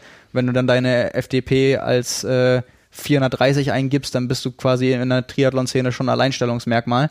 Ähm, und da bin ich halt auch gespannt, ob, weil der wird zwei, drei, dreieinhalb Minuten kriegen beim Schwimmen, ob der auf dem Kurs oder auch generell das total bestätigen kann, dass er so ein starker Radfahrer ist. Mhm. Ähm, weil da wurde jetzt auch so viel diskutiert, ob das dann zu Recht war oder zu Unrecht oder wie viel da wirklich jetzt äh, Leistung war und, und unglückliche Zusammenstellung von, ja, wie gesagt, dann Windschatten und alles. ja, klar. Und äh, ja, da äh, ist halt auch die nächste Frage, ergeben sich da Konstellationen? Also kommen dann ein Kienle und ein Ditlev und ein Sanders zusammen aus dem Wasser und äh, alles regelkonform, aber pushen sich halt auch gegenseitig, einfach nur weil du weißt, ähm, ja. der andere fährt jetzt vor mir und ich weiß, dass der was drauf hat und ich fahre einfach mit und irgendwann, wenn ich mich gut fühle, gehe ich mal vorbei und wir ziehen uns zusammen nach vorne. Ist halt alles denkbar. Ja, ähm, ja, man, es ist natürlich so, dass dieser Windschatteneffekt, der, der wird natürlich kleiner, ne? Wenn, ja. wenn bei, bei 20 ist er dann fast nicht mehr da, würde ich jetzt mal sagen. Ähm, also dieses Gruppenfahren an sich wird natürlich schwerer, aber der psychologische Aspekt ist natürlich trotzdem gegeben. Ja. Was ich auch vorne interessant finde, weil ich meine, letztendlich, wenn du so viel Abstand hast, bist du natürlich als Fünfter oder Sechster, bist du ja außer Sicht schon quasi. Da weißt du ja überhaupt gar nicht, was passiert da noch. Ja. Das ist schon ganz schön weit weg. Ja. Ich habe mir mal äh, angeguckt bei den Leuten, wo man alles einsehen kann, die Trainingszeiten im Mittel, also den, die Mittelwerte der letzten vier Wochen. Ähm, also jetzt ist ja quasi Tapering und Anreise, das heißt, die letzten vier Wochen sind vermutlich bei allen die trainingsintensivsten gewesen. Und äh, da kann man jetzt auch davon ausgehen, dass zumindest von Zeit und so da alles, alles mit hochgeladen wurde. Da ähm, hast du zum Beispiel bei äh, Gustav Iden im Schnitt äh, knapp 95 Laufkilometer und gut 10 Stunden Radfahrt. Ähm, Im Vergleich dazu äh, Rudi van Berg, der bei 13 Stunden Radfahren liegt, äh, aber auch nur zwischen 60 und 70 Kilometer beim Laufen. Ähm, Frederik Funk, der auch 12 bis 13 Stunden auf dem Rad, viel davon auch Indoor gefahren, gerade die härteren Sachen, äh, und äh, knapp 72 Kilometer beim Laufen. Äh, und Morgan Pearson, 10 Stunden Radfahren und äh, rund 80 Kilometer laufen. Ähm, also nehmen sich alle nicht so viel. Und äh, ja. natürlich müsst, ist es jetzt mehr als nur die Umfänge. Da muss man natürlich auch gucken, was die jeweils gemacht haben. Und auch gerade mit so Sachen wie Koppelgeschichten, äh, jemand, der das halt ganz klar, auch wegen Swift kannst du ja immer dann auch angucken, welche Werte äh, und so, äh, der da ganz transparent war, vorhin schon erwähnt, Frederik Funk, der jetzt gerade in den letzten sieben Wochen so absurd harte Einheiten gemacht hat und auch so regelmäßig, also alles keine absoluten Zerstörerdinger, bis auf vielleicht ein, zwei Mal, aber in einer Woche wirklich Minimum drei, meistens vier, teilweise sogar fünf so qualitativ gute Einheiten gemacht hat, wo ich echt dachte, ähm, also das war wirklich, wirklich krass. Da ähm, bin ich richtig gespannt, was das wird, weil gerade, also meine Hypothese ist, auch wenn es mit Neo geschwommen wird, dann gibt's vorne eine größere Gruppe und nicht die Zerteilung, die wird's nur geben, wenn ohne Neo geschwommen wird. Und wer da vielleicht mitkommt und es auf dem Rad eben halten kann oder vielleicht dann auch ein paar Sekunden hat, ich glaube nicht, dass Frederik Funk äh, eine Rolle spielen kann beim Laufen. Also da mhm. wird er vermutlich auf die Spitze fünf, sechs Minuten bekommen. Ähm, vielleicht, wenn er einen richtig guten Tag hat, äh, sind es dann drei, vier. Ähm, aber das wird vermutlich reichen, um jetzt nicht unbedingt aufs Podium oder in die Top 5 zu kommen. Aber ähm, das war schon richtig eindrucksvoll. Also als ich das immer wieder gesehen habe, ähm, auch für nichts zu schade, also so 45 Minuten äh, Intervalle bei einer langen Ausfahrt auf der Rolle gemacht. Also alles, was Dan Lorang sagt, ist Gesetz. Und ähm, ja, das macht richtig, richtig Spaß, wenn da jemand so transparent mit umgeht und äh, so offen ist, weil ähm, ja, du dann eben auch für, für dich da äh, was. Hast ne, du was zum Wühlen? Ja, ja, also nicht, nicht für mich persönlich jetzt als Sportler zum Rausziehen habe, sondern das ist ja, dadurch werden ja Leistungen erklärbarer. Das meine ich jetzt nicht in Bezug darauf, jetzt irgendwie, ich will jetzt keine Doping-Diskussion oder so anfangen, nee, ich weiß. sondern ähm, einfach, was braucht es an Umfang, an Intensität, an, an Kontinuität im Training, um diese Wettkampfergebnisse leisten zu können. Weil das wird einem ja manchmal gar nicht klar. Jeder weiß, die trainieren alle viel, bei jedem funktioniert auch ein bisschen was anderes, mhm. jeder Coach hat halt auch eine andere Philosophie und wenn man da so reingucken kann, ist es einfach extrem interessant. Und ähm, ja, das, äh, da bin ich wirklich gespannt, was es letztendlich wert ist. Ähm, schauen wir mal. Da lasse ich mich gerne überraschen, aber es würde mich auch nicht unbedingt überraschen, wenn Frederik Funk besser Deutscher wird. Ist jetzt ein bisschen gewagt. Ähm, also ja, das, äh, aber ähm, je nach je nach ja. Rennszenario, wenn er wenn es da wirklich eine Lücke beim Schwimmen gibt, er wird auf dem Rad sicherlich vorne bleiben. Also ähm, wirklich, wirklich stark auf dem Rad hat er ja schon immer gezeigt, dass er, dass er das ist. Und dann ist es beim Laufen eben die Frage. Ähm, ja, also das wird sehr, sehr interessant. Ähm, ja, gut. Viel, viel diskutiert. Machen wir jetzt noch die Tipps bei den Männern direkt hinterher, danach die Frauen? Ja, okay. machen wir. Dann fangen wir an. Du, da, nee, du darfst anfangen. Ich, jetzt bin ich auch ganz fair. Simon hat, äh, habe ich genötigt, heute die schon heute Nachmittag abzugeben und mir die zu schicken, damit ich auch noch mal raufgucken kann. Na, aber wir haben ein bisschen was anderes. Aber du kannst das bestimmt auch begründen. Jetzt habe ich es fast schon vergessen. Was habe ich denn geschrieben? Du hast geschrieben. Du hast dir das so notiert. So, ich habe mir das. Nee, warte. Nicht, nicht, dass ich jetzt die Reihenfolge verwechsel. Ja, genau. Nee, dann, damit es hier auch ähm, nicht so überhaupt nicht äh, erst dazu kommt, dass hier nachher Betrug geschrien wird, heißt, Simon hat geschrieben, Platz 1, Alistair Brownlee. Ja. Platz 2, Gustav Eden. Platz 3, Vincent Louis. Platz 4 Javier Gomez. Platz 5 Johnny Brownlee. Ja. ja. Was fällt uns auf an deiner Liste? Kein, kein Langdistanzler. Genau, du hast es am Anfang äh, schon mal gesagt und da sind wir fast schon wieder so ein bisschen bei der Diskussion, ähm, wen darf man eigentlich überhaupt als Langdistanzler bezeichnen oder was macht man mit Leuten wie, ähm, wie, wie Javi Gomez oder ja, Alistair Brownlee schon. oder äh, ja. Ja, gerade mit den beiden, ne, die halt beide schon mal auf Hawaii waren und so. Ja, ja, ja stimmt schon. Ähm, und äh, ja, ja, oder auch jemand wie wie Gustav Iden, der ja nun mal 73 Weltmeister ist. Ne? Was, was, wie nennst du den? Ja, aber gut, da bei dem ist halt klar, der der will äh, Tokio machen und 73 ist halt viel viel näher an der Kurzdistanz als jetzt noch eine Langdistanz. Ja. Also auch bei dem weiß man ja, der hat be bestreben 2021 Hawaii zu machen. Das sagt er mittlerweile auch ganz öffentlich und auch welchen Plan er hat und sich später nach Olympia äh, noch mal noch mal ein Rennen zu machen und so. Ähm, also das äh, das ist ja alles aber Zukunftsmusik. Also noch hat er keine Langdistanz gemacht, noch hat er auch nicht gezeigt, dass er auf Langdistanz erfolgreich sein kann. Der wäre für mich schon ganz klar ein Kurzdistanz da. Da macht er seine ganzen Rennen. Das andere war eher ein Ausflug. Das hat sich eher zufällig ergeben. Ähm, alles, was dann auch aufeinander aufgebaut hat. Aber jemand wie, wie du schon sagst, also Alistair Brownlee, der jetzt schon seit drei Jahren äh, regelmäßig Mitteldistanzen macht, auch mehrere im Jahr, auch auf Hawaii schon war, schon äh, in, in Basel Ironman gewonnen hat, ähm, in, in Wales auch, auch wenn da das Schwimmen ausgefallen ist, aber ähm, der da auch schon mehr Erfahrung ja. hat ja, gut, aber sowohl Javier Gomez äh, auch, als auch Alistair Brown, die kannst du einfach als Triathlon-Götter abtun. Die sind so eine eigene, eigene, eigene Rubrik, haben die, die können einfach alles und äh, ja, haben da aber natürlich trotzdem ihren Ursprung in der Kurzdistanz. Das ist ja, und machen es halt auch immer noch. Von daher, du hast schon recht, das ist mit der Definition bei einigen von denen schwierig, aber ich glaube einfach, ähm, wenn du da auf dem, auf dem Rad jetzt in Daytona einen Schnitt von über 45 hast, dann ist die Renndauer meinetwegen, also was, was schwimmen die dann? Äh, gut 20 Minuten, äh, fahren über einen 45er Schnitt und laufen dann meinetwegen 305 bis 310 maximal. Ja. Das sind halt auch alles irgendwo Geschwindigkeiten und auch vom zeitlichen Rahmen her das bewegt sich ja nicht bei irgendwie vier Stunden und erst recht nicht dann bei acht, sondern das liegt irgendwo genau in der Mitte und ich glaube, das ist noch das, wenn du dich spezifisch darauf vorbereitest, dann hat es eben mehr mit Geschwindigkeit zu tun als mit Ausdauer, um es jetzt mal ganz stumpf sozusagen, um eine Vorstellung zu kriegen, warum ich einfach glaube, dass dieses Format an sich diesem Typ Athleten besser liegt. Aber warum, äh, genau, und dann das ist halt auch deine Begründung, weil du sagst, dass, dass Alistair Brown nicht vorne liegt, vor Gustav Iden? Ja, ich glaube, der will einfach so sehr Rache für letztes Jahr in Nizza, dass er sich das dieses Mal. Also Alistair Brownlee macht sich ja seine Rennen immer kaputt, dadurch, dass er meint, die ersten drei Kilometer in 8 Minuten 45 laufen zu müssen. Aber irgendwann wird er vermutlich auch mal ein bisschen mehr vielleicht die Birne einschalten, wenn man halt fühlen muss äh, als Lernprozess, weil das Ding lässt, also ich glaube nicht, dass der sich nochmal zumindest so früh von Gustav Iden abkochen lässt. Es sei denn, der platzt irgendwie komplett auf dem Rad. Aber ich glaube halt in Nizza hat er sich das durchs eigene Pacing kaputt gemacht, äh, mehr oder weniger. Und dann ging auch nicht mehr. Ähm, ich glaube, da wird er sich ein bisschen schlauer anstellen. Ja. Ein Name, der jetzt dann da auch nicht gefallen ist, ist Lionel Sanders. Den hätte ich auf sechs gesetzt. Ja, der, der, der aber was ganz Interessantes gesagt hat. Der hat nämlich eben auch ähm, in Bezug auf, auf Gustav Iden gesagt, ähm, dass für ihn Gustav Iden das Ziel ist äh, ne? Also das, wirklich so, was, was er sich so hingepinnt hat.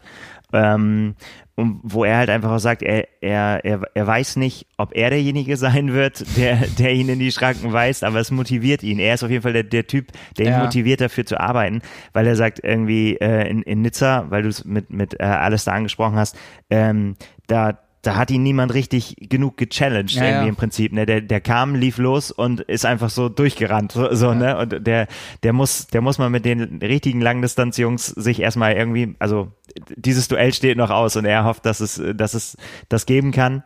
Ähm, ja, ist spannend. Also da, da dann tatsächlich zu sehen, wer ganz vorne liegt. Ich finde halt, und, und das würde mich jetzt auch nochmal dein, deine Einstellung, warum setzt du äh, Vincent Louis auf drei, der ja dann, also in was für ein Rennszenario kommt der so weit nach vorne, aber eben dann nicht ganz nach vorne? Ich habe keine ich Ahnung. Hab keine, das ist ja schön, dass du es auch nicht weißt. Ja, ist gut. Nein, ich glaube, nein, also äh, da, äh, tatsächlich glaube ich, dass bei einer Laufentscheidung ähm, es teilweise so ein bisschen in Willkür abweicht, weil die Laufleistung haben sie alle drauf. Ich glaube aber, oder das war jetzt mein Gedanke dahinter, also keine Ahnung, war jetzt ein bisschen Spaß. Ähm, ich, ich weiß ja, es ist ja eine totale Wundertüte. Yeah. Der kann die auch alle komplett platt machen. Der kann aber auch äh, irgendwie Neunter werden, theoretisch. Ich glaube einfach, dass man vielleicht vom, vom Pacing, vom Körpergefühl einfach davon profitiert, wenn man sowas im Ansatz schon mal gemacht hat über die Distanz. Ähm, und beide haben schon mal mehrere Mitteldistanzen gemacht. Gustav Iden sowohl bei seinem WM-Titel als auch komplett flache Strecke in Bahrain, wo er auch dann 1,7 und ein bisschen hinten raufgelaufen ist. Also der, der kennt das beides auch schon. Ähm, und Alistair Brownlee sowieso. Und vielleicht ist das am, sind das am Ende so die letzten 0, etwas Prozent, die den Unterschied machen. Ähm, und ich glaube einfach, dass ich beide anderen letztendlich ein bisschen stärker auf dem Rad einschätzen würde. Das heißt, selbst wenn sie zusammen vom Rad steigen, glaube ich, dass Vincent Louis mehr Körner lassen muss als die anderen beiden. Ja. Und ähnlich äh, geht es mir auch mit, mit, mit Johnny Brownlee. Und der hat auch noch keine Mitteldistanz in dem Format gemacht. Ich glaube auch, dass der eher jemand ist, der zu schnell losläuft und die letzten vier, fünf Kilometer beim Laufen dann nochmal richtig leiden muss. Ja, ähm, deckt sich so, so ein bisschen mit meiner, mit meinen Tipps. Also sie ähneln sich, aber eben, was du über Vincent Louis gesagt hast, das ist genau auch mein Gedanke gewesen. Also ich habe Alistair Brownlee auf eins, Gustav Eden auf zwei, äh, Gomez auf drei, weil ich nämlich dann äh, tatsächlich der Meinung bin, dass das, ähm, oder was heißt der Meinung, Spur Spekulation, aber ich könnte mir vorstellen, das, was ich vorhin auch zum Thema Aeroposition gesagt habe und so weiter, dass das vielleicht einem wie Vincent Louis äh, zum Verhängnis werden könnte. Vielleicht sitzt der jetzt zu Hause, wenn er Deutsch, deutschen Podcast hört und denkt so, ihr Penner, wenn ihr wüsstet, was ich drauf habe auf dem Zeitfahrrad. Ja, umso schöner ähm, wird's dann ja. Aber weil du gerade Javier Gomez gesagt hast, ja. da muss man ja sagen, in den letzten fünf Jahren, auch schon Zell am See, immer wenn eine Radstrecke ansatzweise selektiv war bei einer 73 WM, hat er immer auf den Sack bekommen. In Nizza ja. war er auch vorher nicht gut drauf, da hat er ja auch Probleme. Was ist da geworden? Da ist er ja auch, ist er nur Sechster oder Siebter geworden. Äh, in äh, Zell am See, Dritter hinter äh, Jan Frodeno und Sebastian Kienle, weil er auf dem Rad fünf, sechs Minuten äh. bekommen hat auf der Strecke. Und jetzt ist die Strecke halt flach, deswegen habe ich ihn auch so weit nach vorn gesetzt, ja. weil ich eben denke, das ist dann Rückmischer, da macht dann irgendwie Watt pro Kilo Verhältnis und Pacing im Sinne von Attacken und so äh, nicht den großen Unterschied. Aber es könnte auch genauso gut sein, dass der auf dem Rad äh, wieder eingeschenkt bekommt, weil andere mutiger sind. Also, who knows? Ja. Und dann, das widerspricht allerdings ein bisschen meiner Argumentation, ähm, habe ich äh, Johnny Brownlee auf vier, ähm, aber auch eigentlich nur, weil ich, äh, weil ich das coole Video von ihm gesehen habe von, weil, weil er den schönen Satz gesagt hat, ähm, den meisten, äh, die, die meisten Menschen sehen in mir den Typen, der von seinem Bruder über die Ziellinie getragen wurde. Ich ja. möchte äh, lieber als jemand wahrgenommen werden, der niemals aufgibt und ähm, jemand, der in seiner Bestform schwer zu schlagen ist. Ja. So, wie man gerne wahrgenommen wird, kann man sich natürlich, kann man sich wünschen, aber man kann sich es nicht aussuchen. Ähm, ja, man kann, man kann sich das aber erarbeiten. Aber es ist natürlich äh, dann diesmal auch eine total interessante Konstellation ne, ja, mit klar. den beiden. Ne? Die haben wieder zusammen trainiert ähm, und ja, also da könnte ich mir zum Beispiel schon auch von schon eher vorstellen, dass, äh, dass dem das Rad nicht vollkommen fremd ist. Äh, selbst wenn er es in, in Wettkämpfen ja. nicht, nicht äh, gezeigt hat. Ich weiß gar nicht, ob ich glaube, Non-Drafting-Rennen wird er vielleicht schon mal gemacht haben, aber keine, also keine Mitteldistanz. Ja. Weiß ich zumindest nicht. Ähm, deswegen weiß ich gar nicht so genau, wie das Szenario sein wird, was ihn da auf vier spürt, aber das war mein Gefühl, deswegen habe ich ihn da hingepackt und auf Platz fünf habe ich äh, Sebastian Kienle gepackt, ähm, weil vielleicht doch dieses Szenario kommt, dass er das Schwimmen seines Lebens hat und dann wie ein NASCAR an allen vorbeiballert ähm, und, und einfach, ja, das, das mal wieder abrufen, also was heißt mal wieder abrufen, sondern dass er dieses Szenario genau abrufen kann, das ihm verhilft, da eben dann doch nach vorne zu kommen. Und dass er im Laufen besser drauf ist, als du denkst. Vielleicht auch, weil das Laufen vielleicht dann wir reden ja jetzt dann eben nicht um den, nicht vom Sieg, sondern von den unteren Plätzen vielleicht da auch nicht mehr ganz so schnell ist. Ja gut, aber da, also das, da, da müsste er ja definitiv in der Laufform seines Lebens sein. Aber ich glaube, letztes Jahr in, in Nizza ist ja. er ja wirklich sehr, sehr gut gelaufen. Ja. Ich glaube, es war sogar die, die dritte, die drittbeste Laufzeit. Knapp unter 1,10. Sprich, das ist ein Schnitt von knapp unter 3,20. 3, 318, 319, 320. Und ich, also das ist halt echt nochmal ein Sprung, auch wenn die Strecke mhm. ein bisschen kürzer ist und die Gesamtdauer auch ein bisschen kürzer. Aber da nochmal so rund 10 Sekunden pro Kilometer abzuknapsen, also es ist ja wirklich fast zweimal hintereinander ein Zehner in ein bisschen mehr als 31 Minuten laufen. Ja, weiß ja, ich habe mit seinem Coach telefoniert. Ja. Ja. Ich meine, wäre ja cool. Also das wäre das wäre ja richtig stark, wenn wenn gerade Sebastian Kienle der Langdistanzler ist, der da allen irgendwie mal zeigen kann, äh, wie es wie es läuft. Ähm, und auch auch äh, Lionel Sanders. Also wenn der noch mal im Schwimmen weiter hinten landet, dann spricht es natürlich auch dafür, dass Sebastian Kienle vor Lionel Sanders landet. Aber was Lionel Sanders im Laufen auf die Beine gestellt hat, bei Grundgeschwindigkeit von 14,34 auf 5 Kilometer und auch seine Koppelläufe und Intervalleinheiten, die er jetzt äh, nochmal veröffentlicht hat, auch an harten Trainingstagen nach einem harten Radfahren, also an, ja. Bei, wie gesagt, mein Beispiel ist immer 2014 bei der 73 WM in Mont Tremblant war Sebastian, äh, war Sebastian Kiene, sage ich schon, der eben nicht, das war ja sein, sein quasi schlechtestes Rennen, war Lionel Sanders derjenige mit der schnellsten Radlaufkombination. Nur das Schwimmen hat es ihm damals schon versaut. Der war 2014 schon zusammen bei den letzten beiden Disziplinen der beste Athlet. Daran wird es auch dieses Mal vermutlich nicht scheitern. Wobei bei einem direkten Laufduell ist es auch die Frage, aber ähm, das ist schon sehr, sehr stark. Und das, das Schwimmen wird aber dann bei denen zumindest den Unterschied machen. Ja. Also er hat gesagt, er ist, er ist im Schwimmen äh, also zumindest mal nicht schlechter geworden. Also er hat das, ja. er hat, konnte das beibehalten. Also ja. Und er weiß, dass er ein, ein Weltklasse ja, Lauf, Lauf-Radkombi oder Rad ja. Laufkombi abgeben muss. Ja. Und das ist das Ziel. Ja, okay. Das sind meine Top 5. Wir, wir, wir werden sehen und auch vor allem, was danach alles kommt. Vielleicht sehen wir danach sehr häufig die deutsche äh, Fahne hinter den äh, in, in der Ergebnisliste. Wer weiß. Irgendwo ja. dann weiter in den. Ja, irgendwo definitiv. Ja, ja. Das ist die Frage, wie weit vorn. Ja, das wird cool. Da freue ich freue mich echt richtig drauf, das zu gucken. Das äh, wird sehr, sehr spannend. Ja, machen wir doch direkt weiter mit den, mit den Frauen. Wollen wir da mal mit den Tipps anfangen? Ja, warum nicht? Komm. Dann, äh, dann können und dann wir, dröseln können, wir es andersrum Genau, dann können auf. wir reverse erklären, was wir uns dabei gedacht haben. Ja. Okay, ja. dann muss ich auch, warte, wir fangen wieder mit deinen an. Okay. Und äh, ich hau dann danach meine raus. So, bei den Frauen hat Simon getippt auf Platz 1 Anna Haug, Laura Philipp auf Platz 2, Holly Lawrence auf Platz 3, Nicolas Bierig auf Platz 4 und Paula Findlay auf Platz 5. Also da, auch da können wir sagen, was, was fällt auf? Komplett anderes Szenario als bei den, äh, als nehm, bei den Männern. Ich nehme alles zurück. Es hat doch nichts mit Kurzdistanz zu tun. Genau, vergessen Sie alles, was wir in der letzten Stunde gesagt haben. Denn äh, die Ironman-Weltmeisterin steht ganz vorne. Ja, also bei Anna Haug ist ja aber so, wenn du dir die äh, Unterdistanzgeschwindigkeit anguckst, dann ist die ja absolut immer noch konkurrenzfähig im Vergleich zu ihren Konkurrenten. Und was man eben dann ähm, dazu ganz klar sagen muss, meine Tipps wären anders ausgefallen, aber es ist bei den Frauen eben anders als bei den Männern. Die Kurzdistanzlerinnen, die sich angekündigt haben, haben quasi auch abgesagt.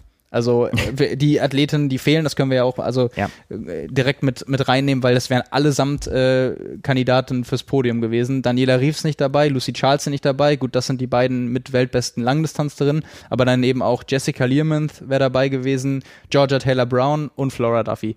Und jo. das wäre mein Podium gewesen.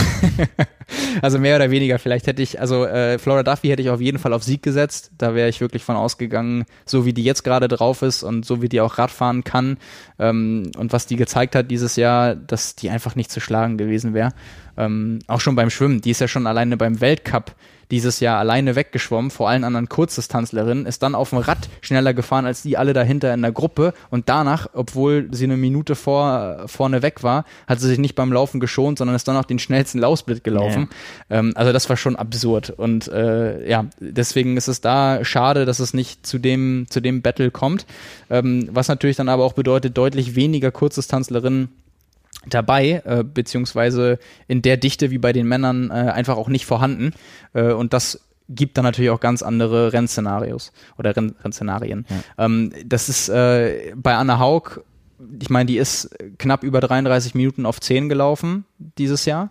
Ähm, und von der weiß man halt eben auch, dass die in einem Triathlon extrem stark laufen kann, auch mit den Halbmarathons, die die schon gerannt ist, auch bei der 73 WM.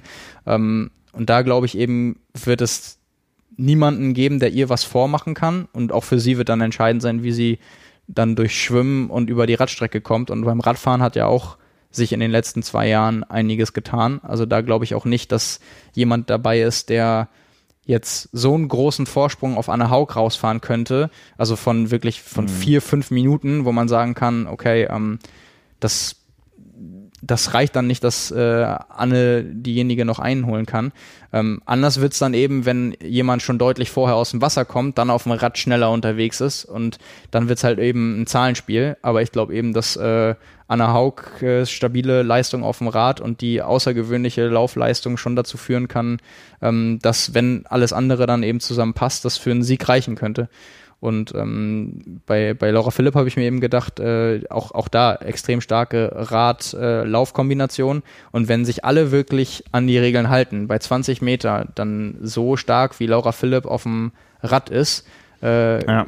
kann die das Feld da auch ordentlich aufräumen, weil die ganzen, die eine Serie, die sie hatte, die 1373 Rennen, ähm, die sie gewonnen hat. Ich weiß gar nicht, in wie vielen von den Rennen, wahrscheinlich sogar in allen die schnellste Radzeit gehabt und das Ding hat hauptsächlich da schon entschieden. Ähm, und auch wenn das jetzt nicht der beste Kurs ist, um das komplett auszuspielen, ähm, glaube ich, wird es schon einen Unterschied machen. Und da wird es halt auch für sie wahrscheinlich wichtig sein, dass es echt einen 20-Meter-Regel gibt.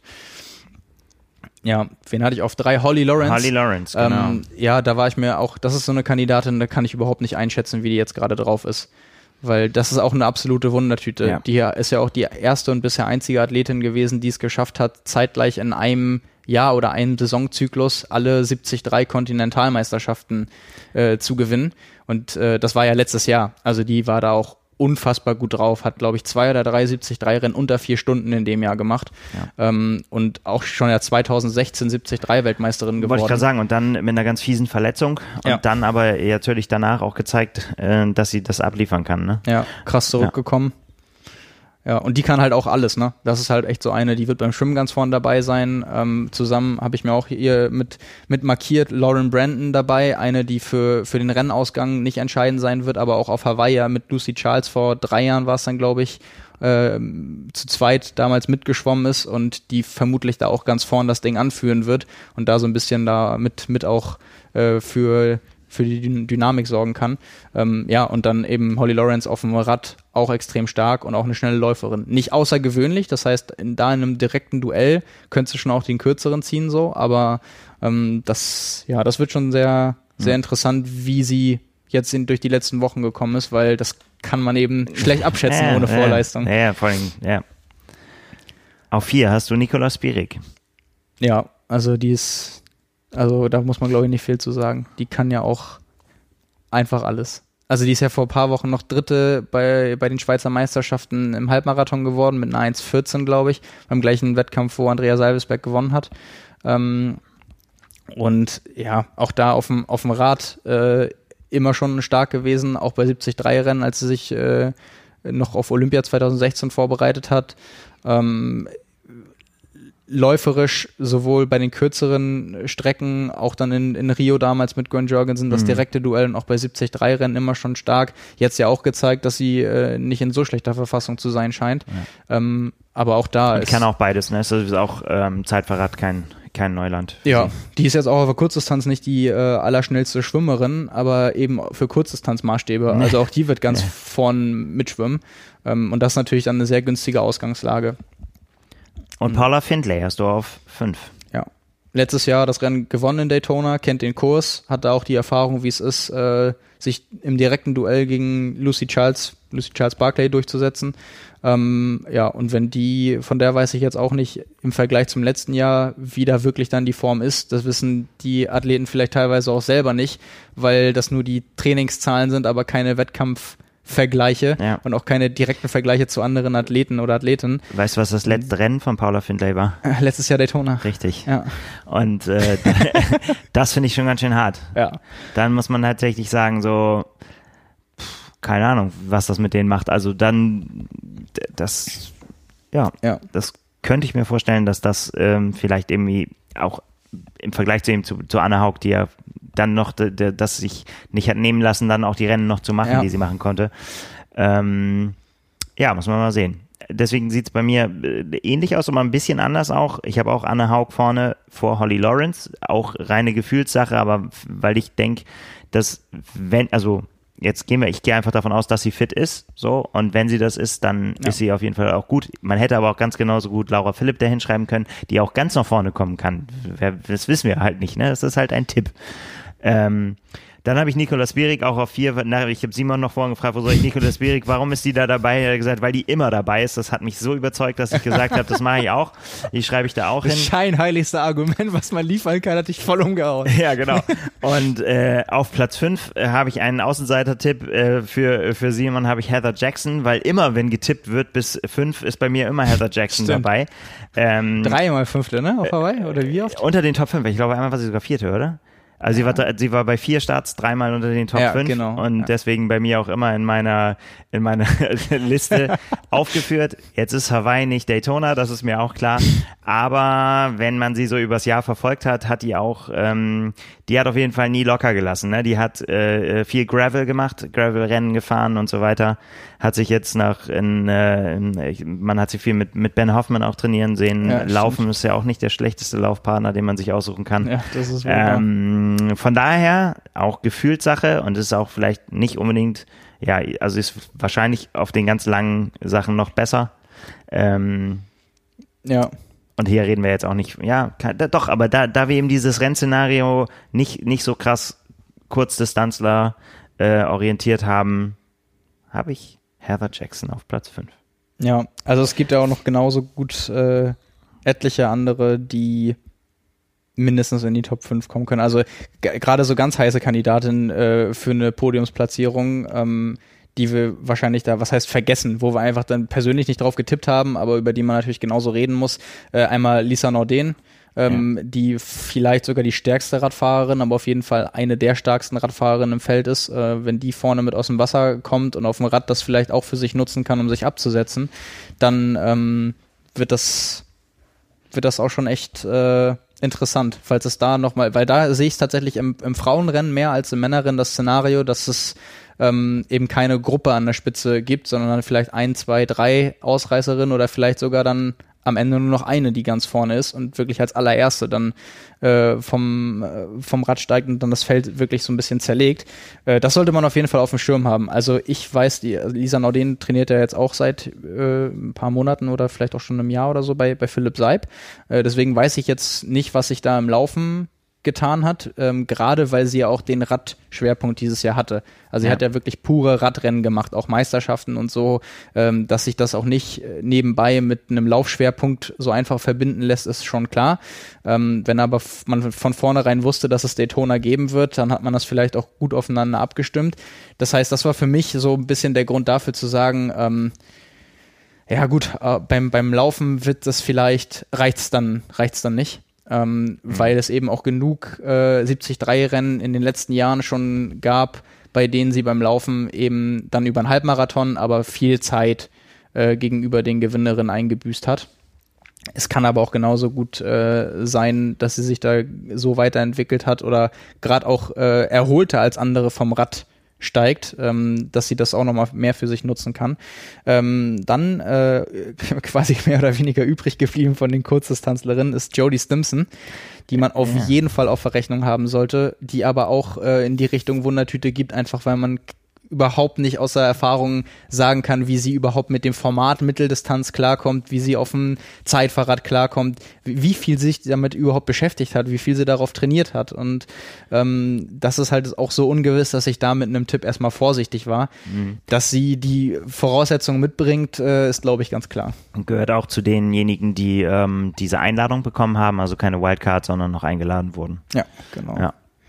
Ja, mir ist, ich habe gerade noch gesehen, ich bin mir gerade nicht sicher, ob wir das vorhin äh, überhaupt genannt haben oder bei Flora Duffy dann aufgehört haben. Imogen Simmons ist ja ist auch nicht dabei. Genau. Die hat auch äh, quasi von, von selbst abgesagt, weil sie gesagt hat, für ihren eigenen Anspruch äh, wird sie einfach bis zu diesem Punkt nicht fit genug. Und als äh, Dritte bei der 73 WM letztes Jahr fährt sie da vermutlich auch nicht hin, um äh, sich eine Finisher-Medaille abzuholen. Also von daher war das ihre eigene Entscheidung. Ähm, eine, die ich noch gerade mit äh, auf dem Zettel hatte für eine Top-Platzierung, ähm, Emilia Watkinson, mhm. weil das eine ist, die ja dieses Jahr bei den Rennen, die stattgefunden haben, gerade in Australien, die hat ja zwei Rennen auch gewonnen. Also die hat schon gezeigt, das ist jetzt mittlerweile auch schon ein paar Monate her. Ähm, man könnte schon, ja, eigentlich ein halbes Jahr, aber ähm, ja, die war da in sehr, sehr guter Verfassung. Und äh, wenn sie das auch so ein bisschen übertragen konnte, dann ähm, könnte das auch interessant werden, auf jeden Fall. Was mit Sarah Crowley? Genau, die ist, die ist auch noch dabei. Ich glaube, die hat auch, die hat beim, gerade beim Laufen auch einfach nicht die nötige Geschwindigkeit. Also das ist ja erfahr erfahrungsgemäß auch so ein, ich habe vorhin ja Ben Hoffman angesprochen, ja. jemand, der einfach eine, ein unglaublich hohes Tempo für möglichst lang halten kann. Ähnlich sehe ich eigentlich Sarah Crawley, also so als typische erfolgreiche Langdistanz-Athletin. Ja, aber ich meine, letztendlich misst sie sich ja genau mit denjenigen, ne? Aber du meinst, dass sie, dass die anderen eben doch die anderen Qualitäten noch mehr ja. haben, ja? Ja. Das glaube ich schon. Also, ja. Also gibt es natürlich auch noch so eine wie, wie Lucy Hall zum Beispiel, von der ich auch nicht glaube, dass sie mit dem Rennausgang was zu tun hat, aber die wird definitiv das Schwimmen äh, stellvertretend für Lucy Charles jetzt äh, anführen, wahrscheinlich zusammen mit Lauren Brandon zusammen. Also wird da vermutlich den Maßstab setzen für alle, die da mitkommen wollen und ganz vorne raus, die werden sich wahrscheinlich an ihr orientieren müssen. Das wird natürlich auch spannend, weil das eben Einfluss darauf hat, wie schnell das Rennen von Startschuss weg ähm, gemacht wird.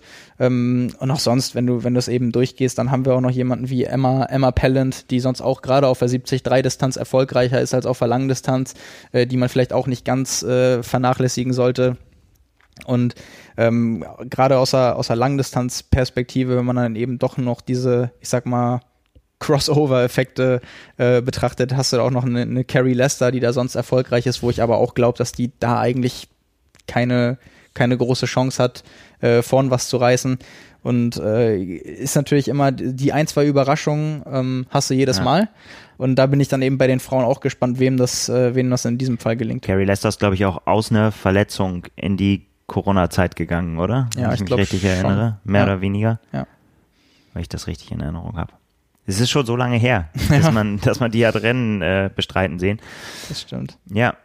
Ja, auch da, ich meine, so sonst von den Namen ist natürlich auch, äh, na, auch, auch da alles äh, dabei, was, was sonst so Rang und Namen hat. Ne? Wir, wir haben äh, die, um das auch, weil wir es vorhin gemacht haben, äh, zu vervollständigen, auch aus deutscher Sicht, äh, noch dabei Caroline Lerida ja. und Christin Liebhold. Ja, genau wo, wo du, wo du gerade schon, gerade schon bei Name-Dropping warst, also wenn man es einfach nur nochmal noch mal vorliest, um nochmal ein Bild zu geben, äh, wer, wer sonst noch dabei ist, dann hat, hat man auch noch Nikki Bartlett beispielsweise dabei, äh, Vanilla Language, die man von den Namen von gerade 73-Rennen auch noch kennt, ähm, India Lee mit dabei, äh, Pamela Oliveira, äh, Michel Westerby dürfte vielen auch ein Begriff sein. Keep Smiling auf jeden Fall den geilsten Helm jetzt schon, es sei denn, äh, die, es haben sich noch viele angestrengt, habe ich gesehen auf Instagram. Mega gut. Sie hat gesagt, hey, wenn schon einmal im Jahr Rennen ist, dann muss man auch in Style antreten. Ah. Da hat sie so einen Race-Helm mit, äh, ja, mit so Graphics und wo mit so, ja, äh, von Autorennen, quasi wie man so von so einem NASCAR kennen würde. Ja. Äh, sehr, sehr geil. Da freue ich mich drauf. ich glaube, da geben einige nochmal Gas. Wir haben ja vorhin über Castelli gesprochen, ne? ja. Teambekleidung. Da könnte ich mir schon vorstellen, vorstellen, dass da jetzt nicht einfach äh, das Kona-Outfit aus dem Schrank gezogen wird, weil da auch dem, Palmen drauf sind genau, oder so und drauf. Schildkröten. Da wird jetzt hier wahrscheinlich nochmal angerufen und gesagt, mach mal, mach mal was Cooles. Mach mal Rennautos drauf. Da äh, ist natürlich schade, dass Josh Amberger nicht da ist, der mal die coolsten Outfits ja, an den Start bringt. Ähm, ja, sind wir wieder bei Sam Long. Der ist auch Watty Inc. Athlet. Vielleicht ja, Heather, hat er sich Heather, Heather Jackson auch. Also ja, von genau. daher, vielleicht geht da doch noch was. Ja, um es nochmal kurz komplett zu machen, äh, Sky Mönch, äh, spätestens seit dem Rennen in Frankfurt, auch vielen hierzulande wahrscheinlich ein Begriff. Äh, Jackie Herring, Jenna Seymour dabei, äh, Sarah Svensk aus Schweden, äh, letztes Jahr, ich glaube, zwei oder sogar drei 73 Rennen gewonnen, vorher eher ein unbeschriebenes Blatt gewesen. Also das wird auch da sehr, sehr interessant. Ja. Ja. Ich glaube die Race Week kann weitergehen. Wir werden auf jeden Fall ähm, auf trimark.de das jetzt verfolgen. Es gibt, ähm, gibt immer was zu, zu lesen, zu gucken und genau. zu hören. Genau, jeden Tag was Neues zu Daytona. Ähm, wir haben unter anderem Favoritenvorschau nochmal ausführlich. Äh, gegen Ende der Woche Kurzinterviews sind noch geplant. Genau, falls ihr noch Tippspiele abgebt, zu geben habt am Ende der wartet noch ein paar Tage. da kommen noch ein bisschen Insider-Infos. genau, ja. Aber ansonsten äh, ja, können wir auch fleißig vermutlich in der Gruppe diskutieren, welche Tipps abgegeben äh, werden. Da bin ich gespannt, wie einmal das hier diskutiert wird und ja. äh, welche anderen Meinungen es da noch gibt, weil ja, letztendlich sind wir erst am, am Nikolaustag. Ja, und das Schöne ist, man, man, man könnte tatsächlich einfach ganz andere Namen dahinschreiben und sagen, so, weil ich glaube, das Rennen geht so und so aus und man könnte nicht sagen, ja. Eben. Das ist aber Quatsch. Genau. Das, ist, das genau. ist ja auch das Schöne letztendlich. Ja, voll gut. Genau. Wir runden das Ganze ab äh, mit den Daten, wann das Ganze überhaupt zu sehen ist und wo. Es gibt einen Livestream, internationalen Livestream äh, der PTO. Den findet man ganz einfach da auf der Seite und auf der Veranstaltungsseite und die Rennen starten, wie gesagt, 6.12. Wirklich sehr ungewöhnliches Datum für ein Triathlon, Jahreshighlight. Ja. Ähm, um 16 Uhr deutscher Zeit das Frauenrennen und um 20 Uhr deutscher Zeit das Männerrennen. Wir freuen uns drauf. So ist und es. wir, beziehungsweise ihr, oder müssen wir mal sehen, werden die Rennverläufe, Ausgänge sicherlich auch diskutieren. Dann vielleicht auch mit den Infos der Teilnehmer und Teilnehmerinnen ja. und allem, was dazugehört. Ähm, ja, auf eine spannende Rennwoche, ein spannendes Rennwochenende. Vielen Dank fürs Zuhören Und ja, bis zum nächsten Mal. Bis dahin.